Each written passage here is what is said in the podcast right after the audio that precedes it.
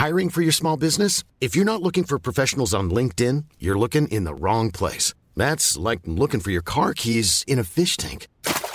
LinkedIn helps you hire professionals you can't find anywhere else, even those who aren't actively searching for a new job but might be open to the perfect role. In a given month, over 70% of LinkedIn users don't even visit other leading job sites. So start looking in the right place. With LinkedIn, you can hire professionals like a professional. Post your free job on linkedin.com slash people today.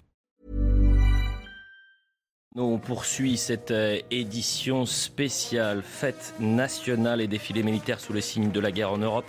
Bientôt cinq mois que la Russie a lancé son offensive en Ukraine, un conflit qui vient bouleverser l'ordre mondial et repenser notre défense. Dans une heure, Emmanuel Macron va renouer avec la traditionnelle interview du 14 juillet, à suivre évidemment sur nos antennes.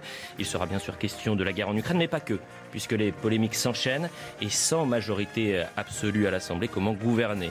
On est ensemble jusqu'à 13h10 avant cette interview avec le général Jean-Marc Maril. Merci mon général, vous êtes général de brigade 2S et historien. Vous avez défilé sur les Champs-Élysées, vous allez nous raconter. Maxime Thiebaud, merci d'être avec nous, avocat au, de barreau de Paris, mais également euh, lieutenant de réserve de la gendarmerie. Johan Usaï, journaliste au service politique de CNews, merci d'être avec nous, Johan. Et Nathan euh, Dever. Le défilé militaire, je ne sais pas si c'est la première fois, a un peu de retard, il y a un décalage. Normalement, c'est vraiment millimétré. On continue, on a ces, images, on, va continuer de suivre ce, défilé. On, va tout de suite prendre le, le terrain, rejoindre Elodie Huchard. Je le disais, Elodie, c'est un, défilé de, de temps de guerre, Elodie. Oui, bien sûr, le contexte est particulier, Elliot. Vous l'avez dit, le contexte international, évidemment, et c'est aussi euh, pour ça qu'on a vu un certain nombre de symboles lors de ce défilé. Alors certes, il n'y a pas eu de chef d'État étranger euh, invité cette année, mais parce que l'Élysée explique que c'est aussi une fête nationale et l'occasion d'honorer véritablement nos armées et ceux qui défilent sur les Champs-Élysées euh, ce jour-là. Et puis je vais vous laisser peut-être écouter maintenant la, la Marseillaise qui va retentir ici sur la place de la Concorde.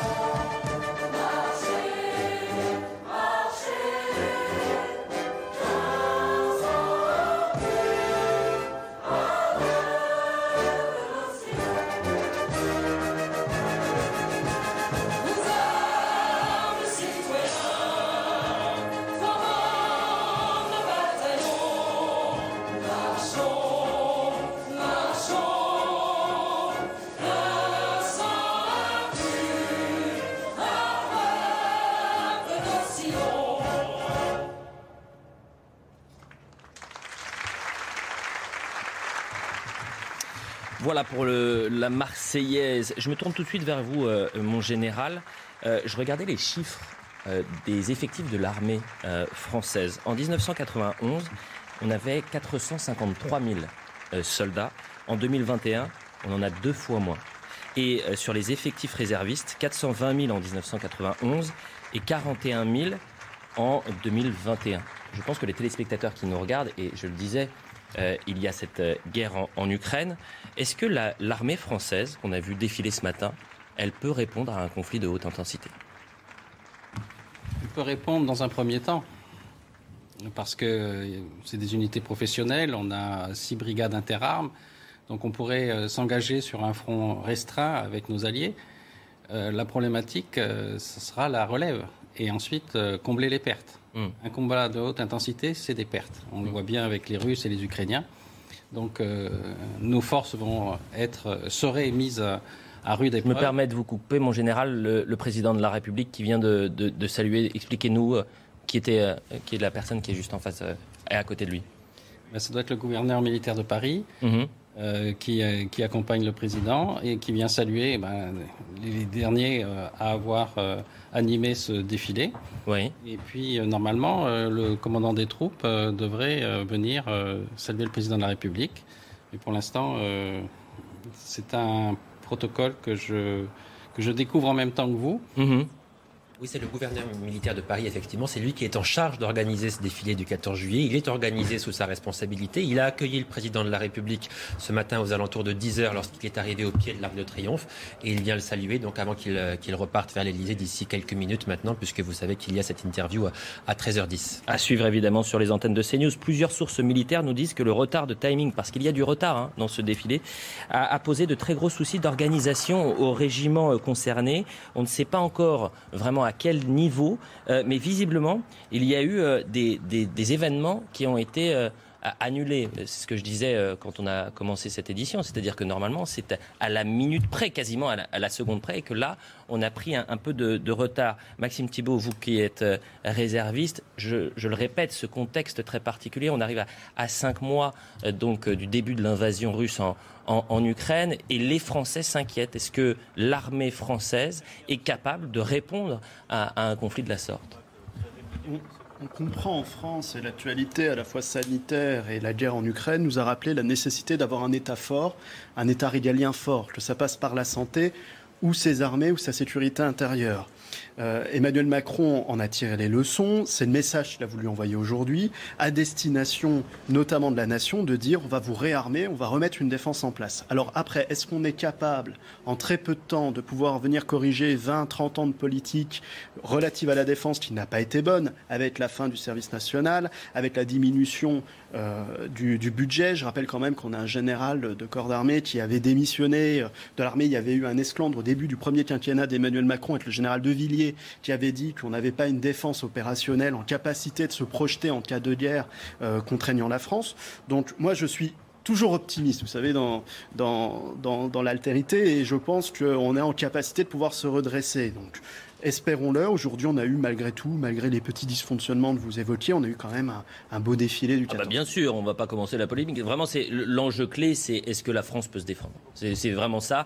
Et, je rappelle le budget pour 2023, il sera de 44 milliards d'euros et il devrait être porté à, 50 milliards en, 2025. Mais on a souvent entendu les généraux alerter sur euh, le manque de moyens euh, de l'armée française et que le, budget de l'armée, c'était un peu le, parent pauvre. Euh, euh, des, budgets, euh, Johan Usaï. Ce que vous dites était, vrai, mais euh, avant 2017 surtout. Alors, si le quinquennat, le premier quinquennat d'Emmanuel Macron avait mal commencé concernant ses relations avec l'armée, vous avez évoqué la démission du général de Villiers, effectivement, quelques semaines seulement après l'élection d'Emmanuel Macron.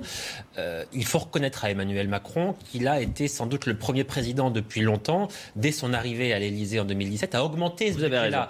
avant, quand on avait besoin d'argent, c'est-à-dire tous les ans, mm. on allait chercher cette cet argent, notamment dans le budget de l'armée. Les coupes budgétaires avaient lieu au ministère de la Défense. C'était comme ça à l'époque. Mm. Aujourd'hui, ça n'est plus le cas. Emmanuel Macron a augmenté ce budget-là. Euh, il augmentera encore davantage cette année, 3 milliards d'euros supplémentaires, vous l'avez dit, compte tenu de la situation internationale. Il sera porté à 44 milliards. L'objectif, c'est d'aller à 50 milliards, évidemment. Mais de ce point de vue-là, c'est vrai que des efforts ont été faits, des efforts sans précédent depuis de très très nombreuses années. Et c'était euh, aussi le, président de la République qui a, qui a demandé à ce qu'il y ait une Europe de la défense, que euh, euh, l'armée européenne puisse se coordonner. Maxime Thibault. Il a relancé aussi le lien nation-défense avec la secrétaire d'État Sarah El Haïry, mhm.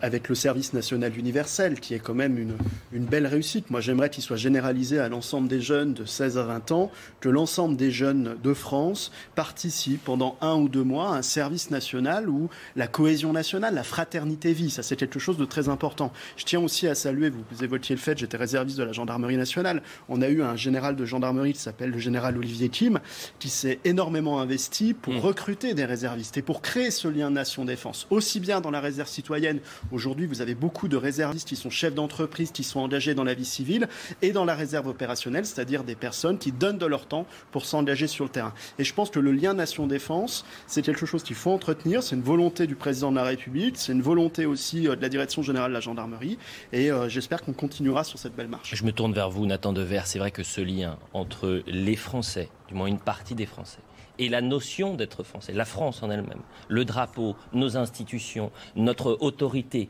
euh, il est rompu dans, certains quartiers euh, français et peut-être que c'est à travers euh, l'armée ou le service national universel qu'on pourrait retrouver ce lien-là. Attends. Oui, à travers l'esprit du 14 juillet surtout. Le 14 juillet commémore pas tellement la prise de la Bastille, mais davantage la fête de la Fédération un an après, qui était la fête, s'il fallait la définir. Vous savez, ils préparé sur le champ de Mars, il y avait le roi, il y avait absolument tout le monde, il y avait le mmh. peuple, les Parisiens qui étaient là, le peuple de mmh. France. Et cette fête, c'est la fête où les gens prêtaient serment à la nation. Donc c'est la fête du contrat social. Il y a très peu de nations qui, dans leur histoire, ont une fête où le contrat social, qui est normalement quelque chose de purement abstrait, de purement théorique, s'incarne et devient vivant. Et donc le, défilé du 14 juillet, c'est un spectacle, mais qui n'est pas un spectacle passif de représentation, et même les cérémonies du 14 juillet, pas que le défilé, c'est un spectacle actif, où les citoyens, les individus deviennent citoyens, se vivent. Il y avait beaucoup de monde sur les Champs-Élysées, hein. d'ailleurs, il y a énormément de monde qui, qui regarde encore euh, ce, défilé à, la télévision. On est en direct avec Gilles Platré, qui est maire de Chalon-sur-Saône, mais qui est également euh, président, vice-président euh, Les Républicains. Merci d'être avec nous, Monsieur Platré. il y a le, défilé militaire, et je le disais dans un peu moins d'une heure, Emmanuel Macron qui renoue avec la traditionnelle interview du 14 juillet. Qu'attendez-vous de cette interview?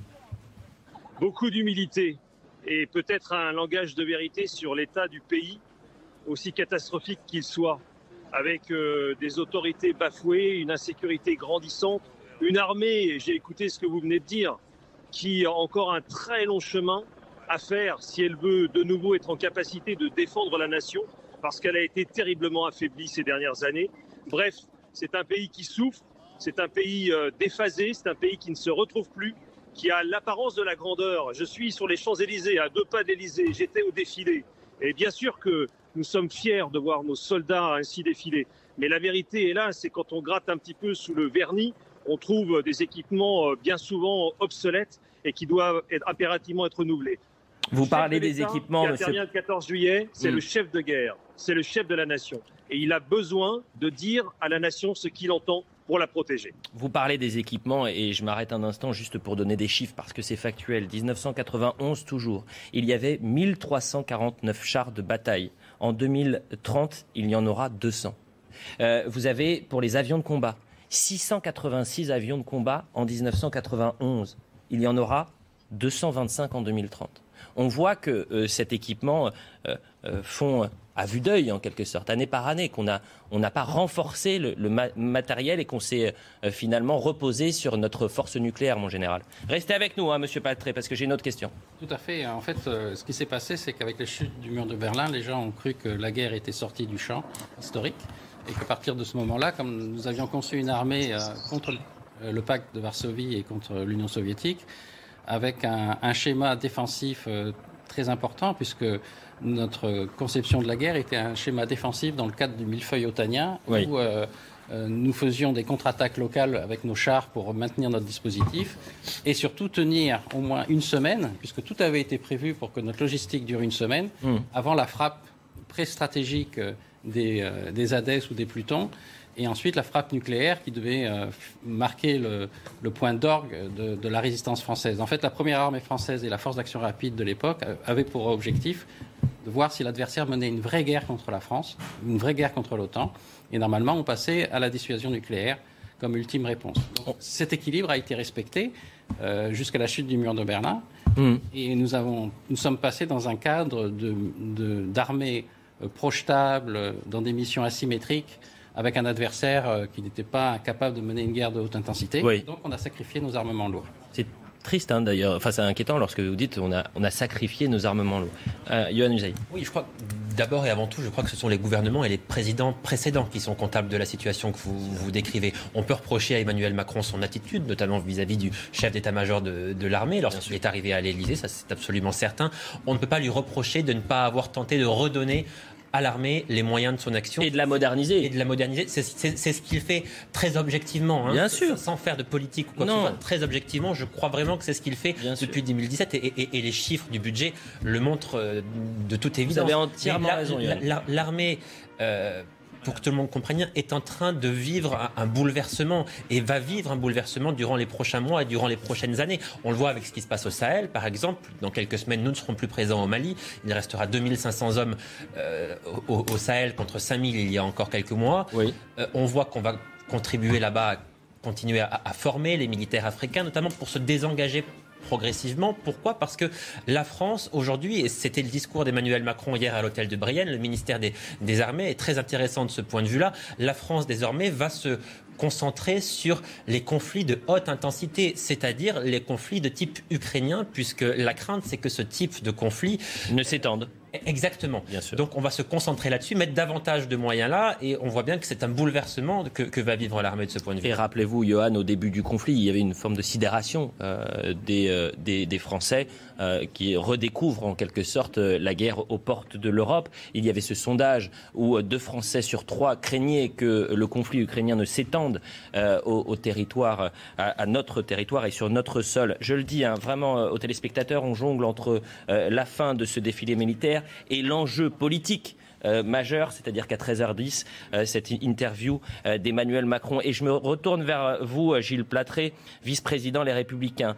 Vous avez eu des mots très forts contre le ministre de l'Intérieur. Pourquoi je dis ça? Parce que cette interview qui est clé, va Emmanuel Macron va devoir circonscrire plusieurs incendies. le fiasco du Stade de France, l'affaire des Uber Files, l'échec aux législatives, la polémique peut-être Caroline Cailleux, et puis quel grande réforme, quelle politique mener pour les cinq, prochaines années. Mais sur le Stade de France, le fiasco du Stade de France, vous réclamez la démission euh, du euh, ministre de l'Intérieur. Mais je dois être bien naïf de réfléchir comme quelqu'un qui pense qu'il y a encore euh, un régime de responsabilité dans ce pays. Parce que nous avons très clairement un ministre de l'Intérieur qui possédait sur le Stade de France tous les éléments. Des éléments qu'il a d'ailleurs laissé détruire, les caméras de vidéoprotection, avait toutes les pièces qui nous montraient très clairement ce que les témoins nous ont dit dès le lendemain, dès le soir même, c'est-à-dire que des bandes de racailles du 9-3 ont opéré une stratégie de razzia pour essayer de détrousser tous ceux qui se trouvaient dans les abords du stade et que le ministre de l'Intérieur, sachant cela, a inventé une faribole autour de dizaines de milliers de faux billets qui n'ont jamais existé pour cacher la vérité aux Français parce que les élections législatives approchait. Ça s'appelle un mensonge caractérisé. Et ce que le Sénat a permis de déclarer, c'est précisément le caractère mensonger de cette déclaration. Eh bien, encore une fois, peut-être suis-je naïf, mais quand on est dans une démocratie, il y a un principe de responsabilité. Lorsqu'un ministre ment devant la nation, il doit démissionner. C'est aussi simple que ça. Ça n'est pas euh, réclamer des têtes, c'est juste que le jeu de la responsabilité politique qui a fait tant de mal parce qu'il n'a pas été exercé ces dernières années en termes de déconsidération pour nos concitoyens soit enfin rétabli. C'est pourquoi M. Darmanin doit démissionner. Merci beaucoup Gilles Platré, je le rappelle, vice-président Les Républicains. On jongle entre euh, cet enjeu à 13h10 et puis euh, l'image que vous avez en, direct puisque Emmanuel Macron euh, est en train de, saluer ou vient de saluer les, familles des, soldats qui sont morts au, combat. Et je me retourne vers vous, mon général. Perdre un soldat sur le terrain, c'est ça vous marque à vie, bien évidemment, et puis ça, change la, face de votre, combat, j'imagine. Le premier devoir des chefs, c'est de ramener ces hommes. Donc, euh, lorsqu'on vous confie une mission, vous réalisez la mission, quelquefois au prix du sang, mais vous faites en sorte que, tous vos ordres euh, soient cohérents pour que la mission coûte le moins cher possible à vos hommes.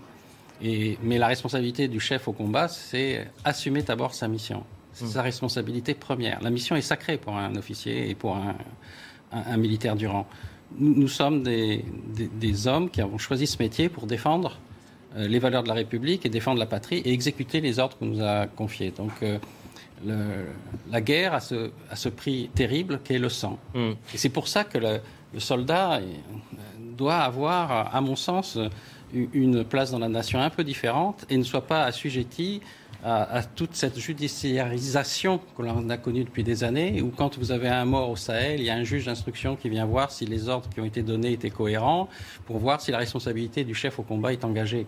Or, quand vous êtes au combat, vous donnez des ordres sous le feu. Un juge qui vient voir ce qui s'est passé sur le terrain, il, se balade dans un véhicule avec la protection nécessaire, il dit Ah oui, alors là, vous auriez peut-être pu on a la, tête dans le sable et on donne ses ordres et on le fait le mieux que l'on peut. Et cette façon d'aborder l'armée comme étant une institution proche du monde civil, c'est une erreur à mon sens. Vous savez que dans les bâtiments qui sont construits, on nous fait mettre des normes handicapées, alors que quand vous êtes soldat, vous, devez faire campagne en tout lieu et tout temps. Donc on nous met des normes handicapées qui font que dans nos bâtiments, ça coûte beaucoup plus cher. Mmh. Euh, et donc cet ensemble de choses fait que on, a voulu désespérément nous ramener à, un métier normal, un métier quasi civil. Or, c'est pas vrai. Notre métier est fait de, violence, de, sang, de souffrance, d'endurance, et donc il faut préparer les hommes au combat. Et un rapport, Maxime Thiebaud, à la mort qui est euh, évidemment différent, c'est-à-dire que les soldats ne font pas partie du commun des mortels en quelque sorte. Et quand vous mettez l'uniforme, vous savez que vous pouvez aller jusqu'au sacrifice ultime. Vous savez, quand, moi je mets l'uniforme pour partir en tant que réserviste de la gendarmerie, que je vais sur le terrain, bah, je sais que je peux tomber sur quelqu'un qui pourra m'ôter la vie, non pas moi personnellement, mais parce qu'il va s'attaquer à la gendarmerie ou bien qu'il va commettre un méfait. Et ça, on le sait quand on s'engage. Et, et, on le fait en connaissance de cause. Donc, c'est ce qui fait la grandeur de nos armées, de ceux qui, euh, qui mettent l'uniforme tous les jours pour assurer notre défense ou notre sécurité. Vous disiez quelque chose de très juste, mon général, sur euh, la judiciarisation des armées. Moi, en tant qu'avocat, je suis amené à défendre des militaires.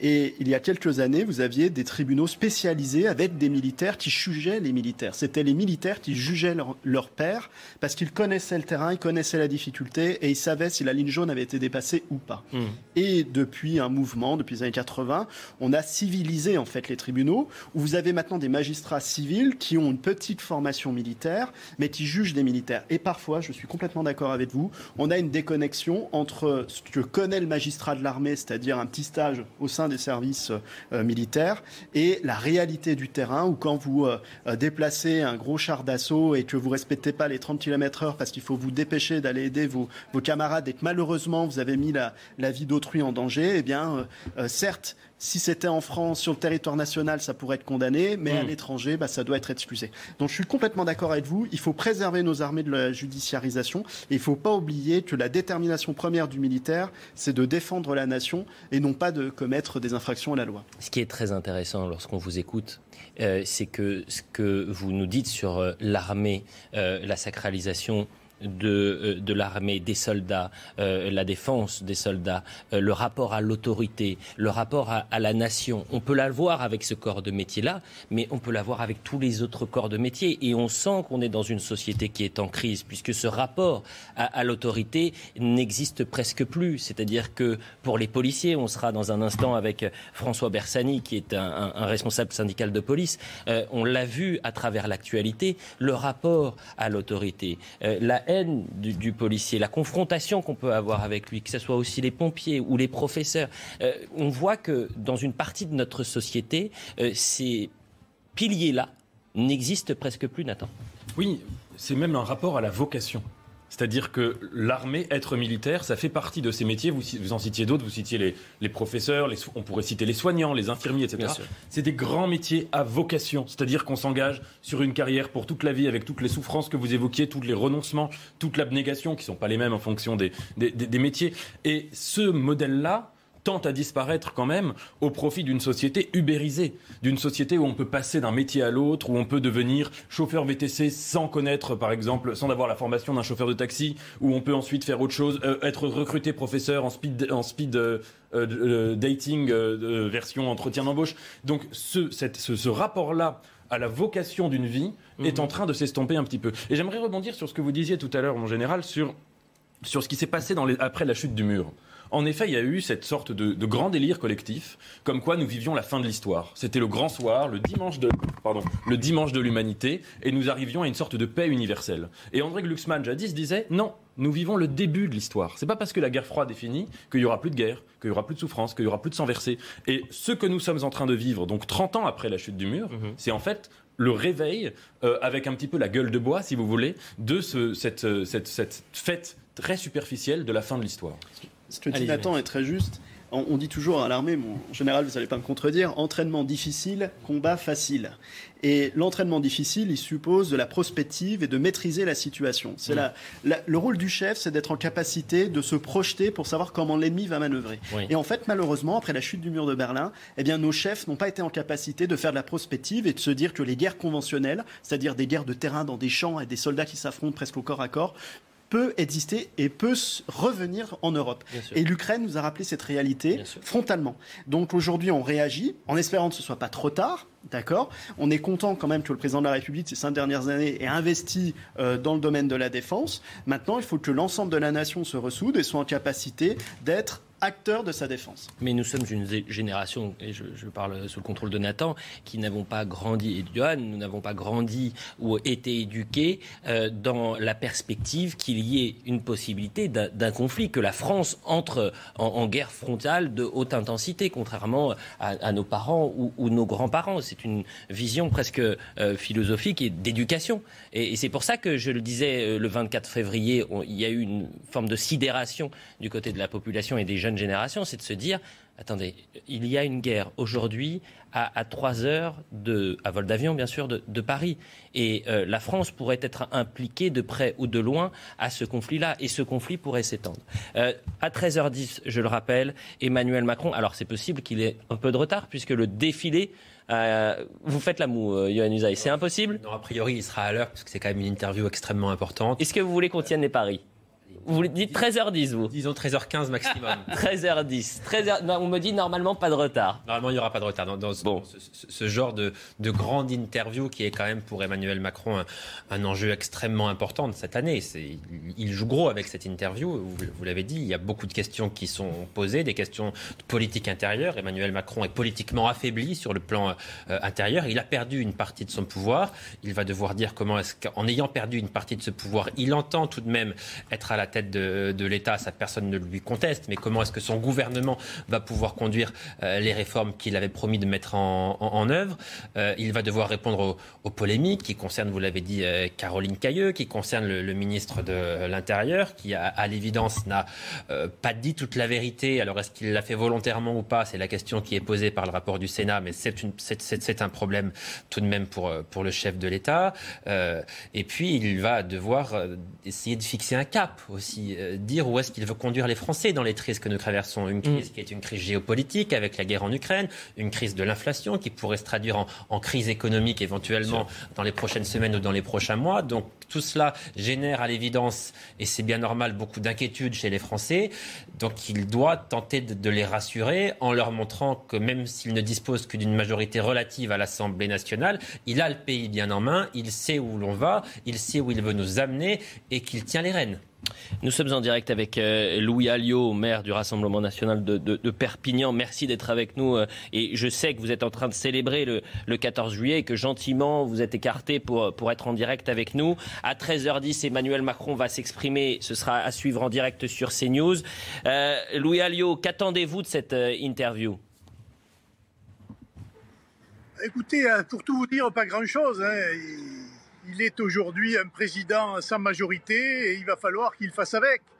Donc euh, je pense qu'il va, comme à son habitude et maintenant depuis euh, quelques années, asséner quelques banalités, mais on n'attend rien de très nouveau finalement dans cette interview du 14 juillet. Est-ce qu'aujourd'hui, euh, vous considérez que ce, gouvernement, du moins ce qu'il se passe à l'Assemblée, laisse présager cinq années eh bien, au ralenti, où il va pouvoir trouver des alliances sur certaines euh, sur certains points clés, par exemple la sécurité, l'immigration.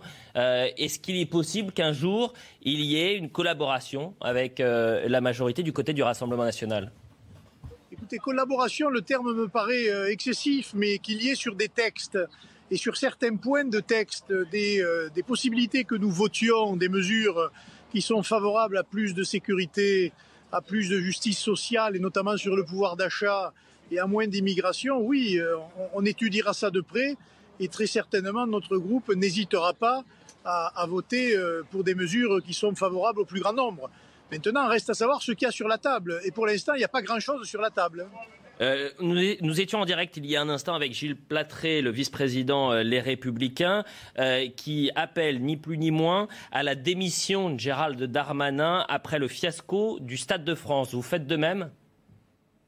Écoutez, euh, cette, commission d'enquête sénatoriale a prouvé qu'il y avait eu euh, de, gros soucis. Je pense que le préfet de Paris aujourd'hui est en train d'être muté.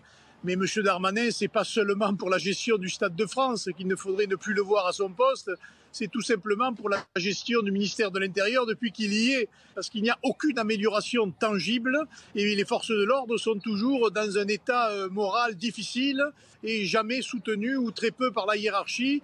Et on ne s'attaque pas aux vrais problèmes que sont la drogue et un certain nombre de sujets très importants pour la société c'est de la communication politique. Et nous, ce que nous voulons, ce sont des actes, parce qu'il n'y a pas d'autre manière que de régler ces problèmes-là. Il y a les actes et puis il y a les symboles.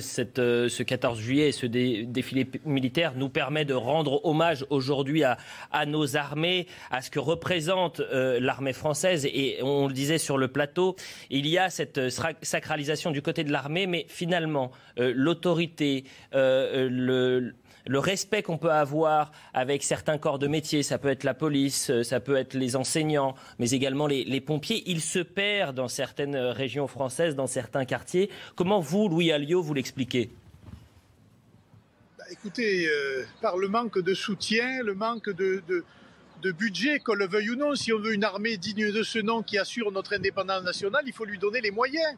Et j'espère qu'à la commission des finances, pour l'avenir, on, mettra les moyens nécessaires à, à la défense nationale, euh, non seulement métropole, pardon, mais surtout l'outre-mer. Quant aux forces de sécurité, tant que les voyous seront mieux considérés par un certain nombre de personnes que la police, et tant que la police sera la cible privilégiée des voyous dans un certain nombre de quartiers, eh bien, nous, ça ira de mal en pis. C'est pour cela qu'il faut prendre des mesures énergiques et ne pas hésiter, quand il le faut, eh bien, à secouer un peu les choses pour donner raison à notre police pour mettre les voyous en prison et contraindre la justice à prendre des mesures, elles aussi euh, pénales, euh, j'allais dire difficiles, mm. parce qu'encore une fois, aujourd'hui, il est commun de voir dans la rue des gens qui se sont fait attraper 10-15 fois et qui ne risquent absolument rien.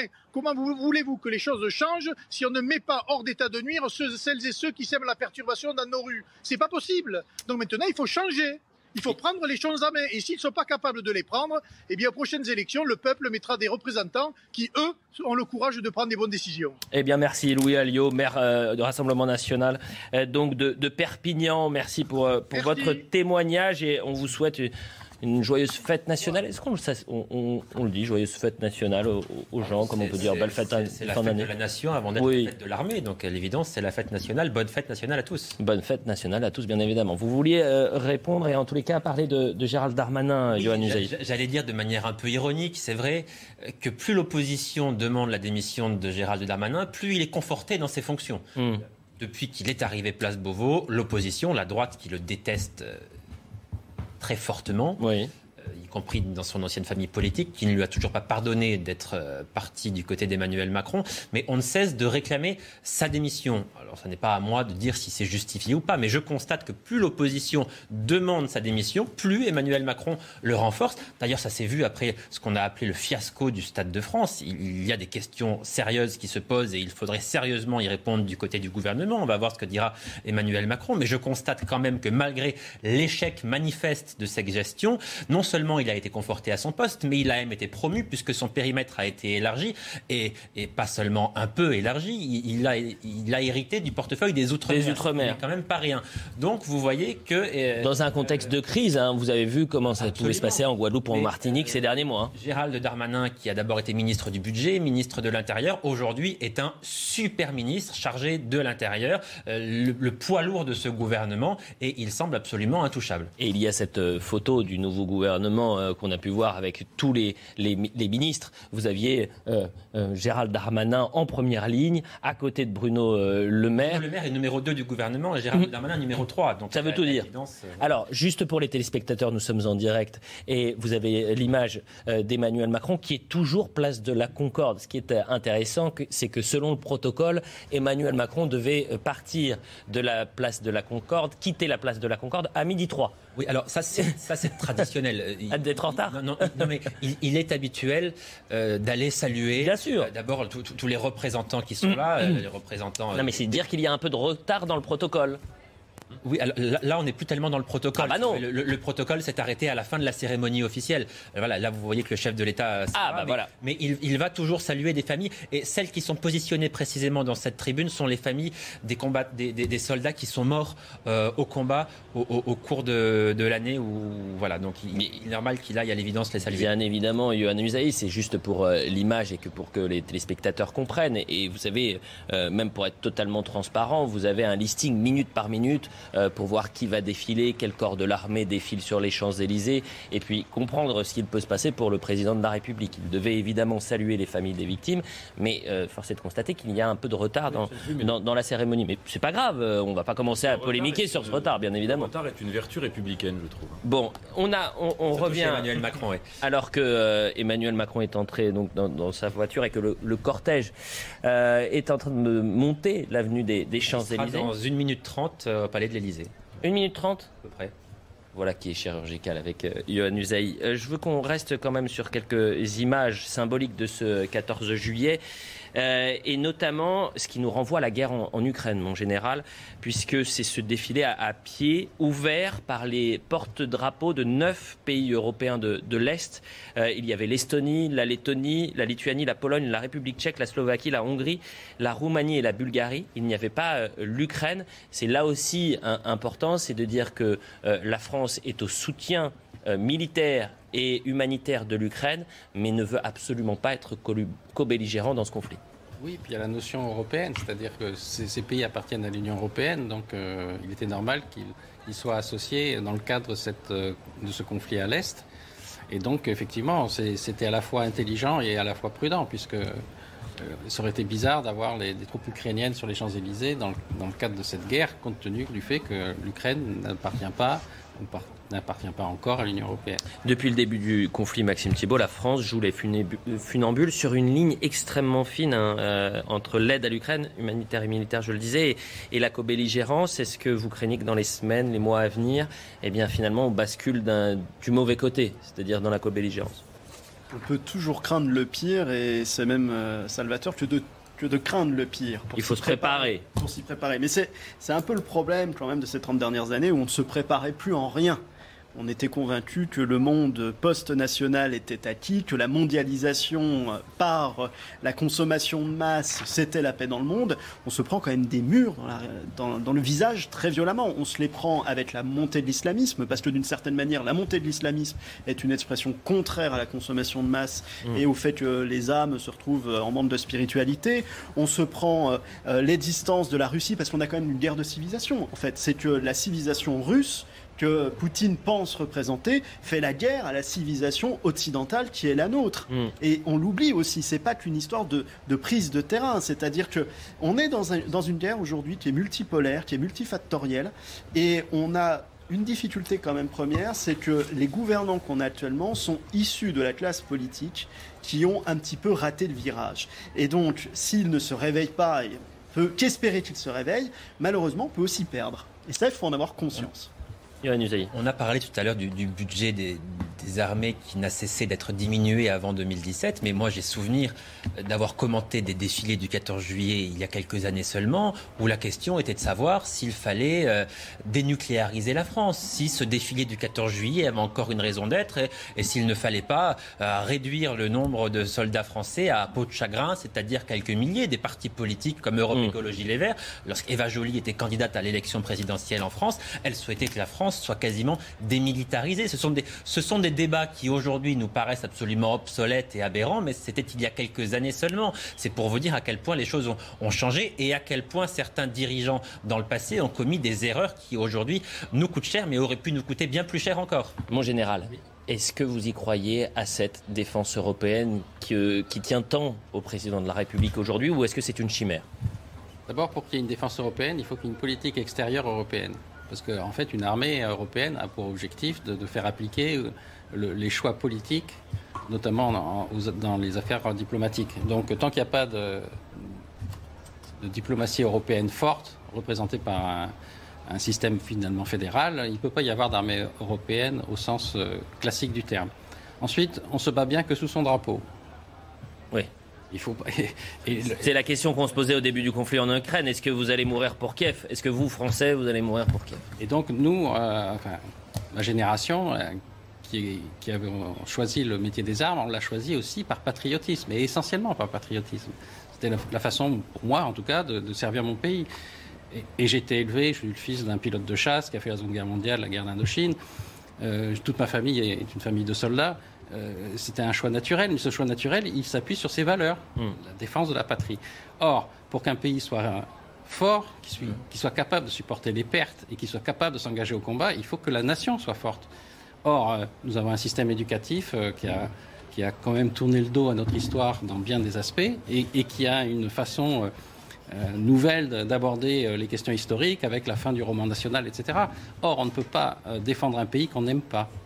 Nathan Devers, vous vouliez réagir Oui, je voulais réagir parce que quand on parle de, patriotisme, le, 14 juillet, la date par excellence de cela, moi je repense souvent à la citation du général de Gaulle. Vous savez, Perfit lui demandait, mais euh, mon général, vous dites toujours la grandeur de la France, vous la citez toujours dans vos discours, c'est quoi la grandeur d'un pays Et c'est quoi la grandeur de la France mmh. Et il avait répondu, c'est de vouloir se dépasser, c'est-à-dire d'aller toujours plus haut. Il y a dans un pays des clivages politiques. Il y a la gauche, il y a la droite, etc. Mais il y a surtout un clivage vertical et pas seulement horizontal. Il y a le bas et le haut.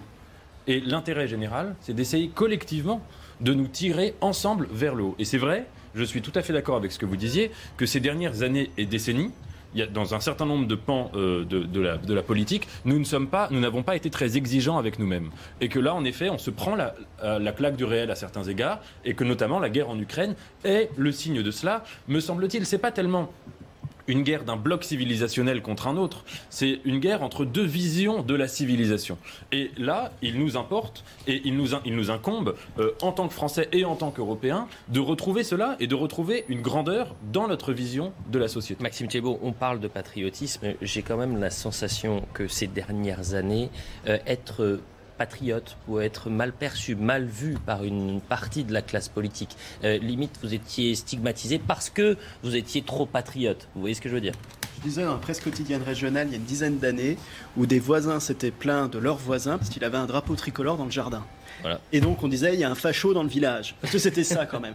Euh, c'est quand même le symptôme que la nation et la patrie, il fallait l'oublier. Hmm. Et vous citiez le général de Gaulle qui est euh, qui a très justement dit, pardon, on fait de la politique non pas sur des rêves mais des réalités. Et c'est ce qu'on a oublié en fait depuis la fin de la guerre froide. Et ce qu'on a oublié en réalité depuis l'arrivée de Valéry Giscard d'Estaing à la présidence de la République et successivement l'ensemble des présidents de la République ont complètement oublié parce qu'ils ont détricoté l'État, ils ont privatisé l'État et ils ont considéré qu'en fait la concurrence libre et non faussée pourrait conduire le bien de l'humanité. Et ça a complètement raté. En fait, ce qui fait fonctionner les États, c'est si à un moment le peuple est capable de se réunir et de choisir son destin. Et le peuple, il est capable de se réunir dans le cadre de la nation parce qu'il a la même culture la même langue, la même, les mêmes concepts.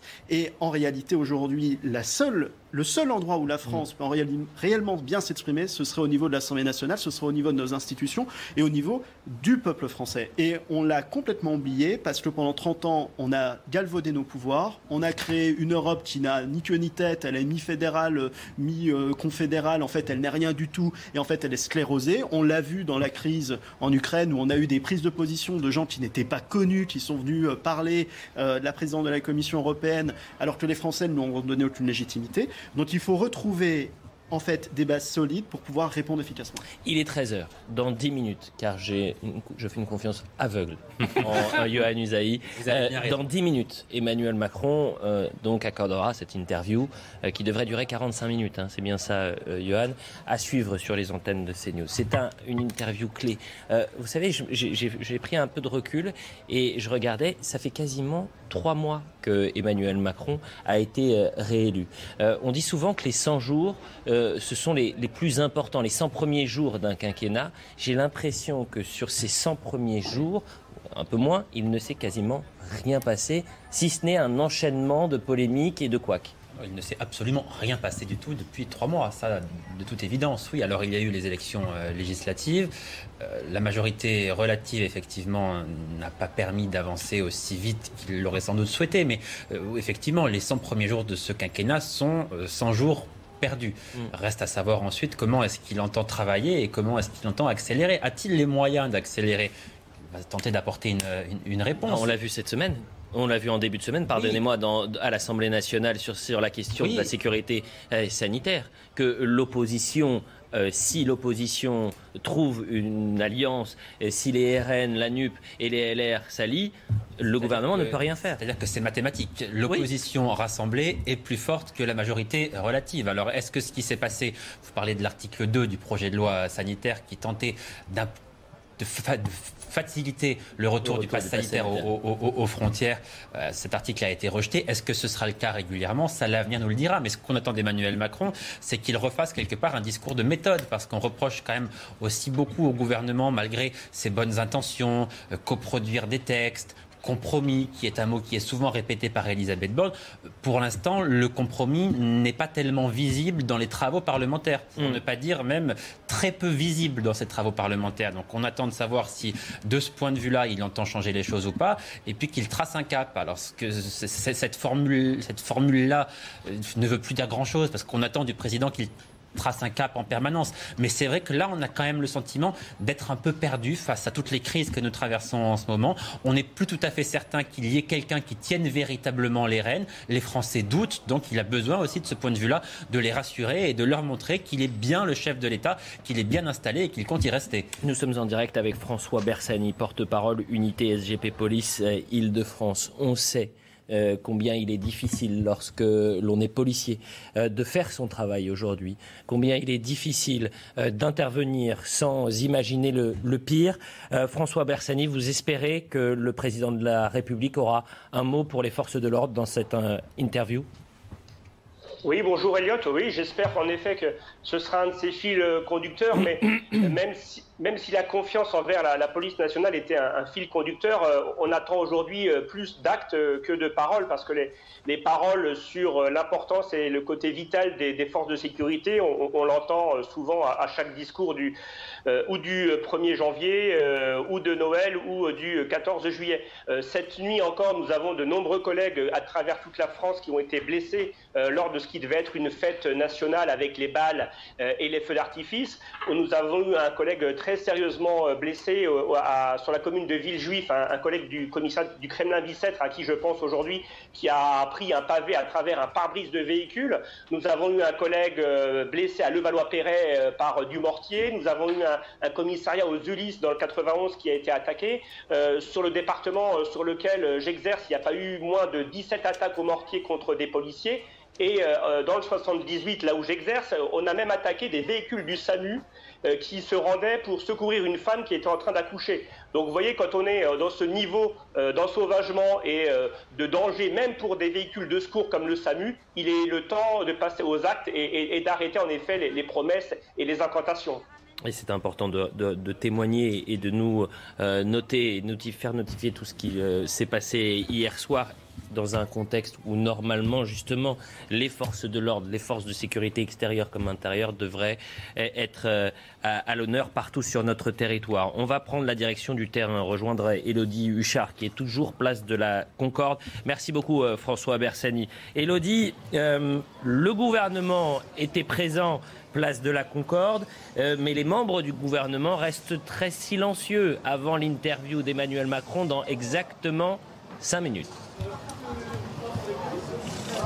Oui, exactement, euh, Elliot. Souvent, le 14 juillet, c'est aussi le moment d'avoir les réactions d'un certain nombre de ministres présents ici, mais tous avaient pour consigne de ne pas prendre la parole avant le chef de l'État. C'est un petit peu évidemment la tradition quand le président euh, prend la parole lors d'une allocution ou lors d'une interview. Les membres de son gouvernement ne sont pas censés euh, parler avant lui. Alors évidemment, on imagine que dans les rangs du gouvernement, il y a eu plusieurs attitudes. Certains pour qui le défilé du 14 juillet devient presque, j'oserais dire, une habitude. Gérald Darmanin, Bruno Le Maire, alors Sébastien Lecornu, même si c'était son premier en tant ministre des Armées. Et puis il y a aussi tous les petits nouveaux qui pour la première fois ont pris place dans cette tribune présidentielle qui se trouve juste derrière moi. Évidemment, euh, beaucoup d'émotions. On nous a beaucoup parlé aussi de ce contexte international particulier forcément pour ce 14 juillet. Et puis vous l'entendez, vous le voyez sans doute derrière moi, cette tribune présidentielle est déjà en train d'être démontée. C'est une précision militaire. Tout doit disparaître rapidement pour rendre la place de la Concorde aux Parisiens. Merci Elodie Huchard, merci à Jérôme Rampenou qui vous accompagne, mon général j'ai été repris par la patrouille. Voilà ce qu'on me dit pour votre information. Quand il y a un général 2S, on ne prononce pas 2S, mais on dit deuxième section. Oui. Mais vous auriez dû me le dire, mon général. Oh, c'est pas grave. bon, est-ce que euh, vous attendez également que euh, le président de la République, plus sérieusement, puisse euh, donner un, fixer un cap sur la guerre en Ukraine? Que doit faire la France? Est-ce qu'elle doit intensifier son aide militaire et humanitaire? Vous pensez qu'il va en parler dans exactement trois minutes? Oui, il a des chances qu'il aborde le conflit. C'est pas à moi d'imaginer ce que le président peut dire. Hein. Je suis un soldat. Oui. Mais en revanche, euh, il faut bien comprendre que la réévaluation budgétaire qui est en cours va est, quelque chose d'important, mais dont l'ampleur ne correspond pas à un pays euh, qui, sent la guerre venir. On reste toujours dans la même logique, ce qui est, ce qui est normal. Mais il faut savoir que pour euh, améliorer les performances de l'armée française et de, ses, armements, c'est les industriels qui vont devoir le faire. Et les industriels, ils vont se heurter à la concurrence internationale. Euh, si je prends l'exemple du titane, l'essentiel du titane, notamment pour l'aéronautique, venait d'Ukraine et de Russie. Il y a deux pays qui en produisent, l'Arabie saoudite, mais ces normes euh, ne correspondent pas aux nôtres. Il y a le Japon. Et le Japon, 80% de sa production est préemptée par les États-Unis. Et vous avez raison de rappeler ça. Et d'ailleurs, par exemple, l'Allemagne, qui a décidé d'investir massivement euh, et de réinjecter euh, des milliards d'euros, je crois c'est 100 milliards dans son armée, euh, va investir dans des avions, mais des avions américains et dont non des avions français. Ah oui, c'est une tradition presque, presque inhérente à la RFA, hein, puisque dans, les années 60, ils avaient opté pour un, chasseur bombardier qui n'était pas un chasseur bombardier, mais qui était américain, qui était le F-104. Et ils ont eu, je crois, 150 avions qui sont crachés avec ce F-104 parce qu'ils n'ont pas voulu acheter le Mirage. Voilà. Donc il y a quand même chez, les Allemands euh, le, souci euh, d'être sous la protection américaine. Et donc pour être sous, la protection américaine, autant avoir ces matériels. Yohann Usaï, il nous reste quasiment euh, deux minutes avant l'entretien d'Emmanuel Macron. Est-ce que vous pensez qu'il va revenir sur cette affaire des Uber Files? Je le répète pour les téléspectateurs, mais ils sont déjà informés. C'est cette enquête journalistique qui mettrait en évidence un, un lien qu'il y a pu avoir, qu'il y aurait pu avoir entre Emmanuel Macron à l'époque ministre de l'économie entre 2014 et 2016, et la société américaine, Emmanuel Macron qui a réagi euh, avant-hier avec cette expression euh, de Jacques Chirac qu'il disait en off, jamais face caméra, et ça m'en touche une sans faire bouger l'autre. Est-ce qu'il va revenir sur cette déclaration-là? Est-ce qu'il va dire peut-être que c'était pas, c'était mal à propos? D'abord, ça dépendra si la question lui est posée, mais elle le sera de toute évidence. On va bien sûr lui poser la question. Alors, il a déjà répondu. Il a dit qu'il considérait qu'il était dans son rôle, que c'était du rôle du ministre de, c'était le rôle du ministre de l'économie de recevoir les patrons des grandes entreprises françaises ou des entreprises qui souhaitaient s'implanter euh, en France.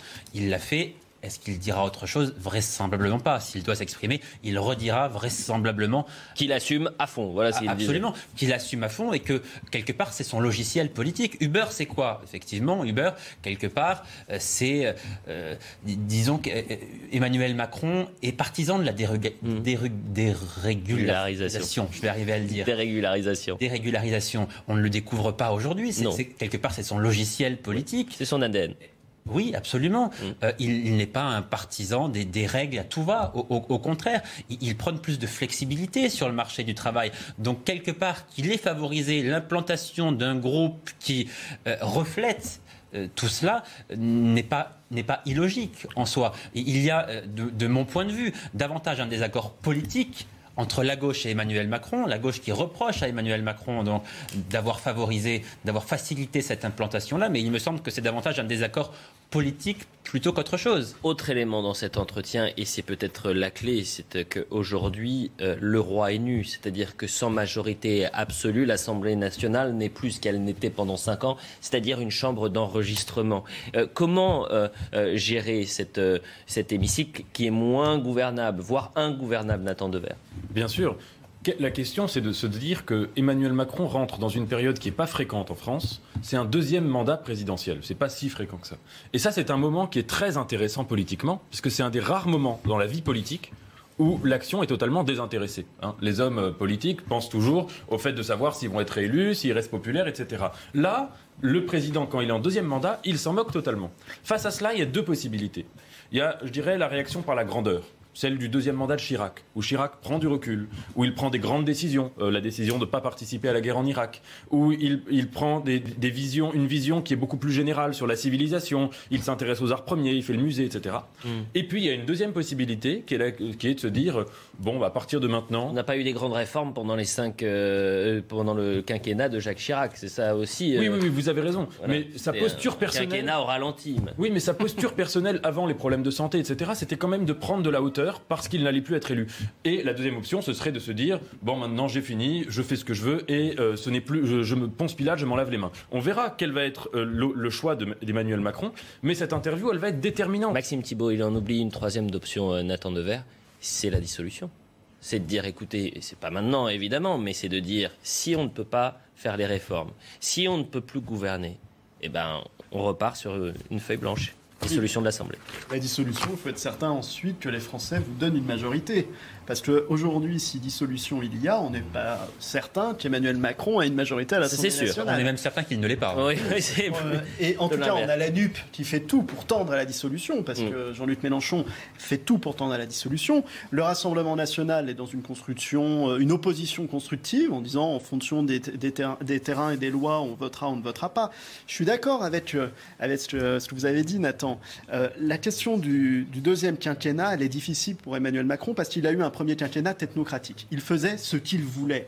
Il avait une Assemblée nationale qui le suivait ah. et pouvait imposer ses réformes. Là, il est passé dans un régime de démocratie, dans un régime politique, où il doit travailler avec les différentes oppositions. Donc c'est un message qui est complètement différent. Il y a sa première ministre qui est issue de la, haute administration qui va être obligée de s'habituer à ce jeu politique. C'est quand même pas évident.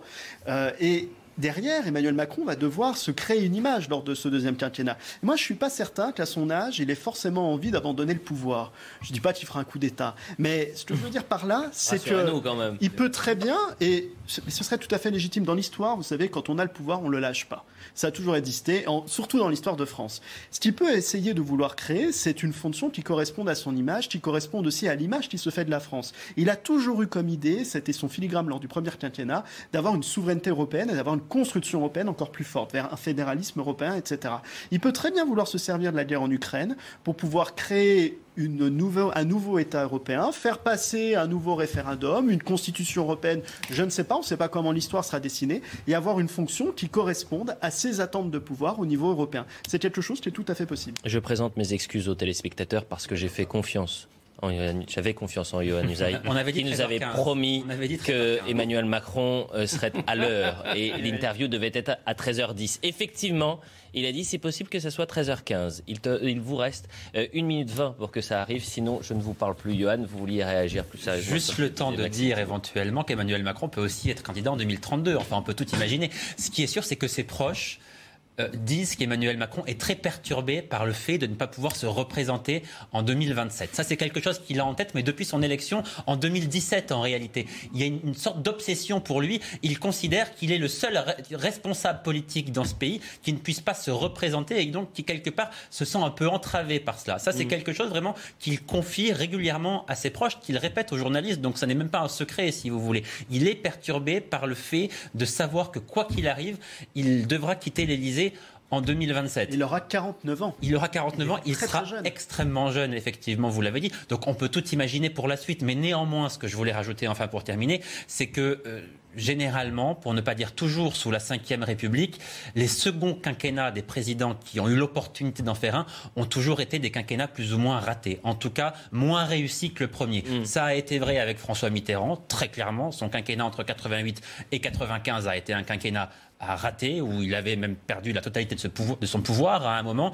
Jacques Chirac, à l'évidence, le second quinquennat était très différent du premier. Et on voit là qu'Emmanuel Macron, à qui tout souriait en 2017, enfin on disait, il a quand même euh, la baraka quelque part, mm. euh, tout lui réussit, tout toutes les planètes sont alignées. On, disait, on l'envoyait à Jupiter. On disait, mais qu'est-ce que c'est ce président où euh, tout semble glisser sur lui Les Français, au début du quinquennat, lui faisaient confiance. Et on voit bien là qu'en ans, au moment de changer de quinquennat, d'entamer le deuxième, tout s'effondre.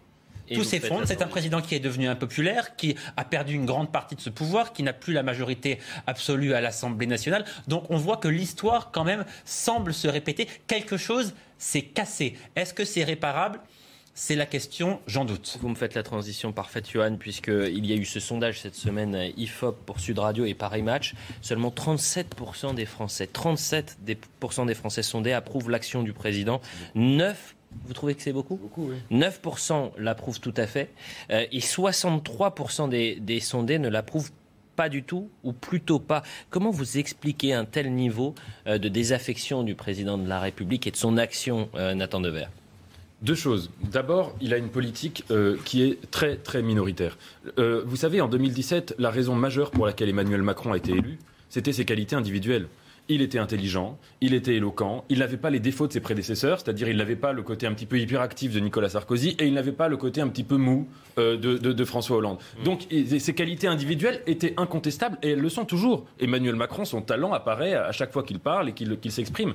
Mais sa politique, et les Français l'ont pas forcément bien vu pendant la campagne de 2017, sa politique en fait est extrêmement minoritaire. C'est-à-dire qu'elle ne plaît ni aux classes populaires, euh, ni vraiment à la droite, ni vraiment à la gauche. Et c'est un projet du de dérégulation que vous avez défini, qui ne plaît pas euh, universellement. Et deuxièmement, à partir du moment où il avait cette politique minoritaire, il n'a pas été pour l'instant beaucoup dans la compréhension euh, des colères que pouvait susciter euh, son action politique. Et notamment, il y avait une forme de, condescendance qui a été entretenue comme ça depuis six ans, ce qui explique, me semble-t-il, la situation paradoxale dans laquelle nous sommes. Les Français ont revoté pour lui, enfin en tout cas les électeurs qui se sont déplacés ont revoté pour lui, parce qu'ils ont estimé quand même que du point de vue des compétences personnelles c'était lui qui en avait le plus, mais politiquement, il n'a pas eu euh, l'Assemblée, c'est-à-dire qu'on reconnaît aussi que son programme ne suscite pas l'adhésion.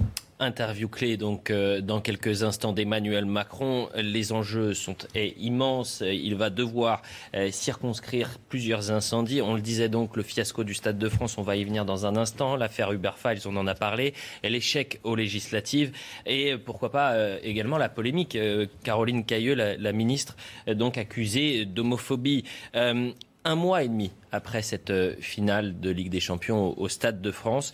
Euh, la commission sénatoriale a donc rendu son, rapport hier et c'est un rapport qui est édifiant. On, voit qu'il y a une sorte de millefeuille d'amateurisme, euh, d'incompétence, d'impréparation et, quasiment de, mensonges. Donc c'est quand même lourd. Et d'ailleurs, le président de la République ainsi que la première ministre, les deux ont été très discrets depuis un, un mois et demi. On attend du président de la République qu'il clarifie la situation autour de ce fiasco. Maxime Thibault, vous attendez qu'il en parle qu'il présente peut-être ses excuses aux, supporters anglais et espagnols qui ont été agressés?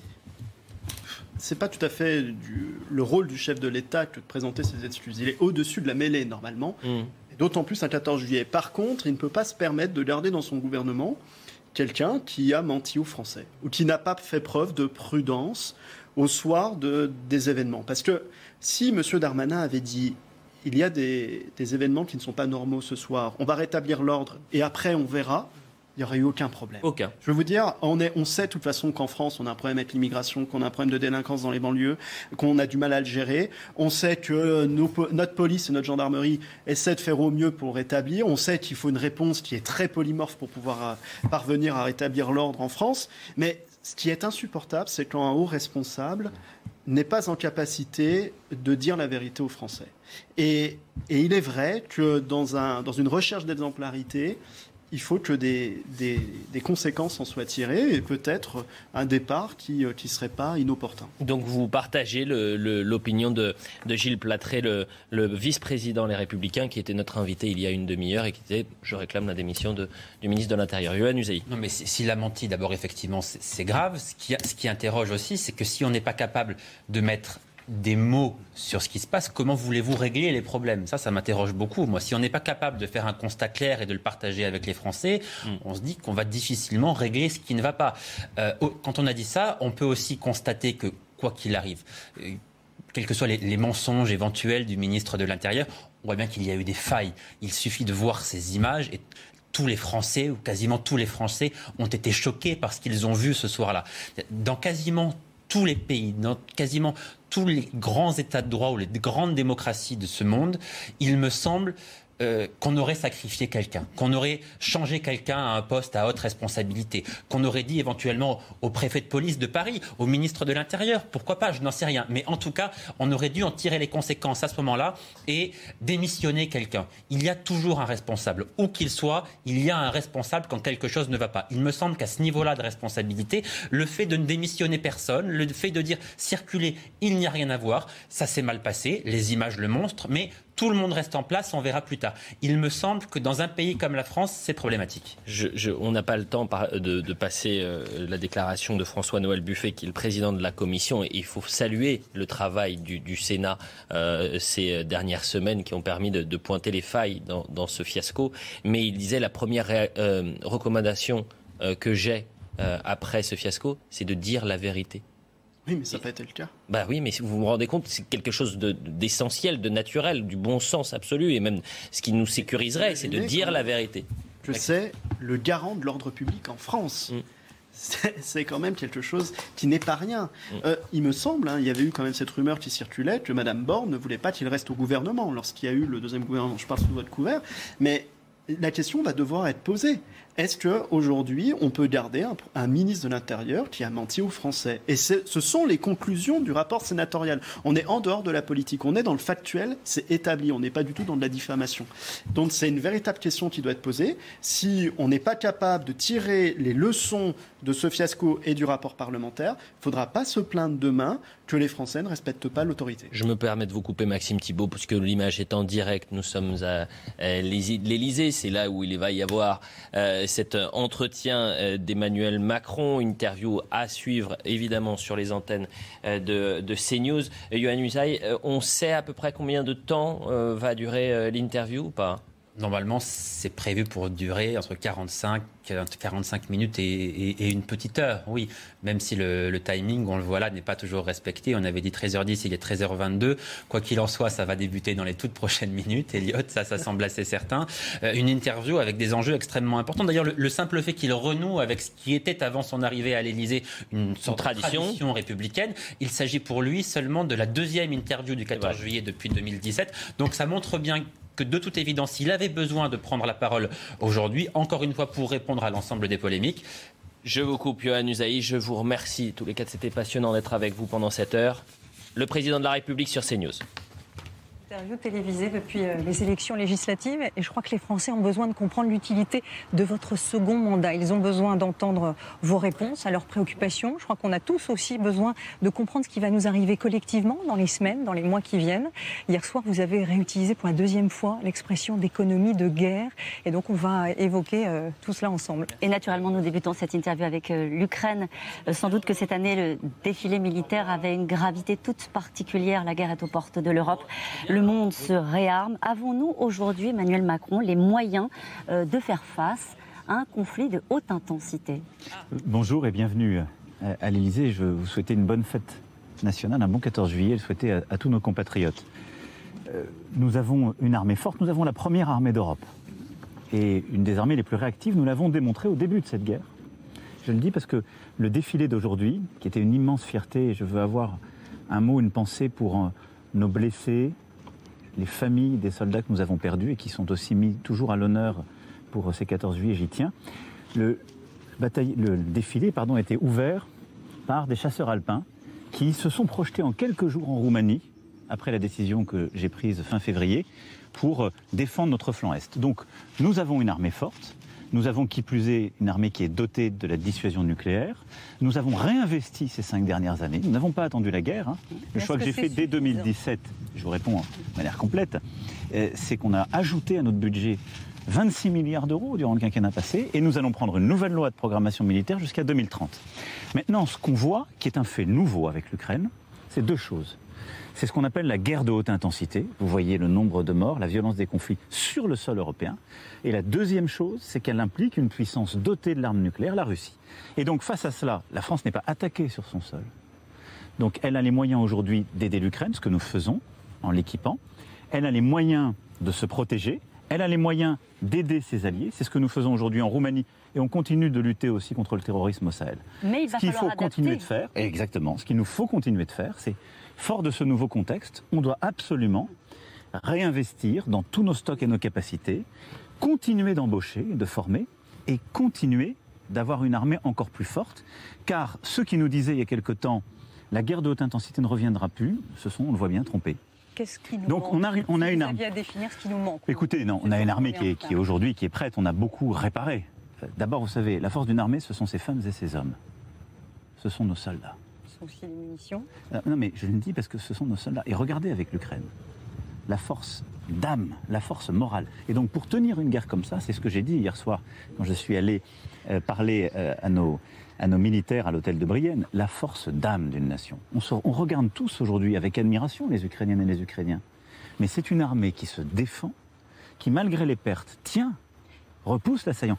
Et c'est une nation où tous les hommes adultes sont mobilisés et se battent. En termes donc- budgétaires, vous considérez et donc, que je, c'est je le dis parce suffisant que je, je considère aujourd'hui que la principe- le principal élément, c'est cela. Et donc, le moral de vous nos appelez à l'industrie. Oui, mais je dis, un, le moral de nos armées. Deux, nous devons aller au bout de notre réflexion sur le pacte entre les- la nation et ses armées. C'est-à-dire, il faut continuer de réfléchir. Le service national universel en est une de- des composantes, mais il faut continuer d'avancer sur ce chemin. Et puis, il y a nos capacités. Donc, Ah. on a réparé nos éléments capacitaires, on en a rajouté. Le premier Jaguar a défilé sur les Champs-Élysées cet après-midi. Les Césars que nous livrons à l'Ukraine étaient aussi euh, présents. On a réinvesti dans des avions, des sous-marins. On a une- sorti des, des sous-marins d'une nouvelle capacité ces dernières années. Donc on va continuer. Et oui, il faut intensifier l'effort. Comment? Eh bien. Budgétairement, Bah, budgétairement, je le disais, on a fait un effort inédit, surtout on l'a respecté. et ça suffit. Il faut continuer jusqu'à 2030. Cette donc, nouvelle loi de programmation militaire, ça veut dire Oui. qu'on sera à 50 milliards en 2025. Il faut rajouter 10 milliards, il faut doubler. Est-ce que vous pouvez nous donner savez, une idée Moi, les chiffres, pour moi, ils sont au service d'une stratégie. Ce qui est important, c'est que ce que j'ai demandé au chef d'état-major des armées et euh, au ministre des armées, à l'ensemble du ministère, en lien avec les affaires étrangères, c'est de regarder comment on évalue les nouvelles menaces. C'est ça ce qu'il faut faire. Et donc c'est au vu de ça et des manques qu'on identifie qu'ensuite on donne un chiffre. Et donc là, on a fait cet exercice il y a cinq ans. Beaucoup de gens disaient euh, qu'est-ce que vous allez pour investir? Vous avez sanctuarisé d'ailleurs ces montants. mais on les a définis sur la base d'une stratégie. On en a défini la stratégie jusqu'en 2024 et on les a respectés à l'euro près. C'est la même chose que je veux faire. Donc là, jusqu'à la fin de l'année, on va réévaluer cette stratégie. Qu'est-ce qu'on apprend du contexte? D'abord, il y a ce qu'on appelle des nouvelles zones de conflictualité. Elles n'ont pas disparu avec l'Ukraine. Le cyberespace. Je le dis avec beaucoup d'importance parce que ça, j'y crois beaucoup et on va réinvestir. Mais aujourd'hui, on peut faire la guerre physiquement. Si nous sommes faibles sur le plan cyber, vos hôpitaux, euh, le cœur de votre État, euh, les, in- les instituts les plus sensibles peuvent être attaqués par des attaques cyber et mis à plat. Donc il faut investir sur ce qu'on appelle la résilience, la capacité à se défendre des attaques cyber et nous pouvoir attaquer. Il y a le maritime qui devient essentiel, qui de- redevient une zone de conflictualité. Et l'espace. On l'a vu aussi au début de cette guerre avec les menaces russes. À côté de ça, on a toujours nos théâtres d'opération où on doit lutter contre le terrorisme au Proche et Moyen-Orient, en Afrique. Et la France restera engagée. Et on a le retour de la guerre de haute intensité qui nous dit quoi? On a besoin, vous avez tout à fait raison, de bien vérifier dans tous les segments du jeu qu'on a des stocks, on en a, mais qu'on en a pour durer parfois plus longtemps que ce qu'on pensait. La deuxième chose, c'est qu'on est en train de regarder quels sont les équipements qui sont pertinents. Il faut continuer d'investir dans les meilleures technologies et on va le faire. Mais parfois, quand vous êtes dans des théâtres d'opérations qui sont si dangereux qu'on le voit en Ukraine, où il y a une agressivité très forte, vous avez parfois des, besoin d'équipements plus simples, mais en plus grande capacité. Donc c'est tout ça qu'on va regarder, c'est cette analyse des nouveaux risques, de l'évolution de, de, des menaces, et en fonction de ça, on va définir un budget. Je peux d'ores et déjà vous dire que le budget des armées ne va pas diminuer, au contraire. Et donc on va consolider l'effort qu'on fait depuis 2018, on va le renforcer, l'intensifier, mais en même temps, vous avez parlé d'économie de guerre, c'est en effet un terme que j'ai repris à plusieurs reprises. On voit qu'on doit pouvoir produire plus vite, plus fort, eh bien, des capacités d'armement, euh, dans l'artillerie, dans les munitions, euh, euh, peut-être des équipements parfois rudimentaires, d'autres très innovants, plus, en plus grande masse et plus rapidement. Un mot, je le dis aussi, parce qu'on parle de l'Ukraine. Nous venons de, ces six derniers mois, d'avoir la présidence française de l'Union européenne quand on parle de tous ces sujets, c'est aussi un sujet européen. Et il vient en renforcement de ce que fait la France. Pour la première fois aussi ces dernières années, on a renforcé l'Europe de la défense. C'était un projet que je défendais beaucoup, que je portais, et on en voit la pertinence. Cette Europe de la défense en complémentarité de l'OTAN. Et on le voit pour défendre notre flanc Est. Il y a une question que se posent sans doute tous les gens qui vous regardent aujourd'hui. Euh, est-ce que cette guerre va durer? D'abord, nous n'avons pas je vous mentirais en vous disant qu'on a toutes les réponses. C'est faux. Puisque nous ne l'avons pas déclenché et nous ne sommes pas partie prenante au, sens le plus strict du terme. Et donc nous faisons tout, nous avons tout fait. Vous le savez bien, je me suis déplacé en février en Ukraine et en Russie pour qu'elle ne se déclenche pas et pour qu'elle stoppe. Aujourd'hui, je pense qu'il faut nous mettre, nous préparer tous à ce qu'elle dure. L'été, le début de l'automne seront sans doute très durs, très durs. Parce qu'il y a aujourd'hui un combat très intense qui se passe à l'est de l'Ukraine. Nos compatriotes, je, crois maintenant, connaissent bien le, la géographie dans ce qu'on appelle le Donbass, hein, qui est cette région contestée, euh, dans ces deux régions administratives de Luhansk et Donetsk, où les combats sont très intenses et qui sont le premier objectif de l'armée russe. Et les Ukrainiens se défendent avec un courage inouï et beaucoup d'équipements d'ailleurs que les alliés, entre autres la France, ont fournis. Ce que vous venez de dire, ça va sans doute inquiéter beaucoup les Français parce que cette, guerre, elle a provoqué une crise énergétique majeure sur notre sol.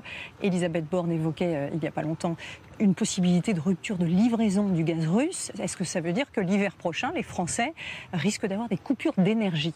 Alors, d'abord, je le dis, donc cette guerre va durer, mais la France sera toujours en situation d'aider l'Ukraine, comme nous l'avons fait, sur le plan militaire, humanitaire, économique et politique, de tout faire pour stopper l'effort de guerre russe par des mesures de sanctions. Vous considérez que ça marche? Ben, Je considère que ça, ça, rend la vie pénible, oui. Et que, mais, aux, Européens ou aux Russes? Non, il ne faut pas rentrer dans cette logique. Les sanctions, elles touchent d'abord l'économie russe. Mais qu'est-ce que vous voudrez qu'on fasse? Sur je, vais, soyons, non, mais je vais revenir tout de suite, mais je, remets ça dans le cadre d'ensemble, parce que c'est une des, une, des, une des conséquences de ce que nous sommes en train de faire. Nous voulons stopper cette guerre sans nous impliquer dans cette guerre. Et en même temps que nous voulons tout faire pour que la Russie ne puisse pas gagner, pour que l'Ukraine puisse défendre son territoire, nous ne voulons pas d'une guerre mondiale. Et donc on ne veut pas l'extension géographique à d'autres parties prenantes de cette guerre. C'est pour cela qu'on veut stopper la guerre sans faire la guerre. Et donc, Sur l'énergie. Et donc le plus, le plus utile, la seule chose à faire, aider l'Ukraine, sanctionner l'économie russe. Et qu'est-ce que vous dites aux Français Dans ce contexte-là, les prix de l'énergie d'abord ont monté. Ils ont monté avant la guerre. Soyons honnêtes collectivement, parce qu'il y avait une reprise économique très forte dans le monde entier. Ils ont monté ensuite du fait de cette guerre et du fait que la Russie utilise l'énergie comme une arme. Et le vrai changement des derniers jours, je considère qu'on en a trop peu parlé, c'est la décision russe de commencer à couper le gaz. 60% des livraisons. Elle avait commencé à des, euh, dans des pays, sur, certains pays, elle a menacé, elle inquiétait. Mais là, sur le principal gazoduc qui s'appelle Nord Stream 1, elle a coupé. C'est un signal. Et qu'est-ce qu'elle envoie comme message très clair? Qu'elle utilisera le gaz comme un élément de cette guerre. Nous sommes dans ce qu'on appelle une guerre hybride. Et donc l'énergie, et donc l'énergie, je dis ça aussi parce que c'est important par rapport à ce que beaucoup disent parfois, c'est pas une conséquence de nos sanctions, c'est que la Russie utilise l'énergie, comme elle l'utilise d'ailleurs l'alimentation, comme une arme de guerre. Vous vous préparez à ce qu'il coupe totalement les livraisons Je pense que nous devons aujourd'hui nous préparer à un scénario où il nous faut nous passer en totalité du gaz russe. Parce Et que je pense que possible c'est un scénario n'est pas théorique. C'est un scénario très dur et donc on doit s'y préparer. Et donc, euh, ce que je veux ici très clairement dire, c'est la vérité à nos compatriotes. Cela existe, ça ne dépend pas de nous. Et je pense que ce, ce risque, ce choix que la Russie peut faire, il est probable. Et donc, Quid face des à ça, conséquences voilà, pour les particuliers et pour les entreprises mobilisation générale. Les entreprises, donc- les particuliers. Comme D'abord dans les, les États. années 70 Non, d'abord les États. Nous tous. Alors la France, grâce à son modèle énergétique, est peu dépendante du gaz russe. C'est moins de 20% de nos, de nos besoins. Et nous avons déjà commencé à diversifier. Mais qu'est-ce que nous faisons depuis le début de cette guerre En européen, nous diversifions pour aller chercher du gaz ailleurs. Et donc nous allons continuer en européen à aller sécuriser des volumes de gaz ailleurs qu'en Russie, auprès des autres fournisseurs. La Norvège nous fournit beaucoup, quant à nous, mais euh, le Qatar, euh, l'Algérie, euh, beaucoup d'autres puissances, les États-Unis d'Amérique, et donc on va continuer. On fait des stocks. Deuxième chose, donc ça on diversifie l'achat. Deuxième chose, les stocks. Nous sommes en train de reconstituer nos stocks pour avoir à l'automne quasi à 100% de nos stocks. Nous y serons. Nous Français, nous y serons. On a beaucoup moins de stocks que d'autres parce que d'autres économies, l'Allemagne entre autres, sont beaucoup plus dépendantes du gaz. Et il faut les aider. Ensuite, on doit rentrer collectivement dans une logique de sobriété. C'est-à-dire que nous devons nous préparer à cela. Ça veut dire quoi concrètement? Eh bien, ça veut dire les- très concrètement. Les Français bien, ont envie vais- de savoir comment vous voulez que ça se traduise Ça dans veut dire que moi, je vais demander déjà, dès à présent, aux administrations publiques, euh, à euh, nos grands groupes, à toutes celles et ceux qui peuvent, de préparer un plan, là, cet été, cet été, pour qu'on puisse se mettre en situation de consommer moins. Un plan, ça veut dire des contraintes. Ça veut dire des contraintes, des choix. Mais quand on est intelligent, on essaie que ces contraintes passent le moins possible. Qu'est-ce qu'on doit faire On doit essayer de réduire, pour passer le pic de l'hiver, nos stocks, parce qu'on aura besoin d'être solidaire avec les autres Européens. Et on doit le faire pour pas qu'il y ait, pour qu'il y ait jamais de coupure complète, et essayer le moins possible d'arrêter notre économie. C'est ça le. Donc on baisse le chauffage. Donc, on va construire un plan. On va d'abord essayer bah, de faire attention collectivement le soir euh, aux éclairages, quand ils sont euh, inutiles. En effet, euh, aux éléments sur l'utilisation de notre électricité. Et donc, on va faire un plan pour les administrations publiques. On va faire un plan de sobriété dans lequel on va demander à tous nos compatriotes de, de s'engager. Et on va faire un plan de sobriété aussi, et ce qu'on appelle de délestage, c'est le gaz et l'électricité dont on parle là, avec nos entreprises. Sur la méthode, Monsieur le Président, euh, cet appel aux Français à la sobriété, euh, ça doit passer par euh, une forme de responsabilité de chacun d'entre nous Ou est-ce qu'à un moment donné, ça peut aller au-delà, à vos yeux, sur la façon dont vous voyez Je les pense choses qu'il faut aujourd'hui d'abord que ça passe par, vous l'avez dit, deux choses. L'exemplarité et la responsabilité. L'exemplarité, c'est que les administrations publiques, les collectivités, l'État, euh, aussi les, les grands groupes privés quand ils le peuvent et que ça ne touche pas le cœur de leur industrie, eh bien, doivent commencer à faire des efforts et moins consommer.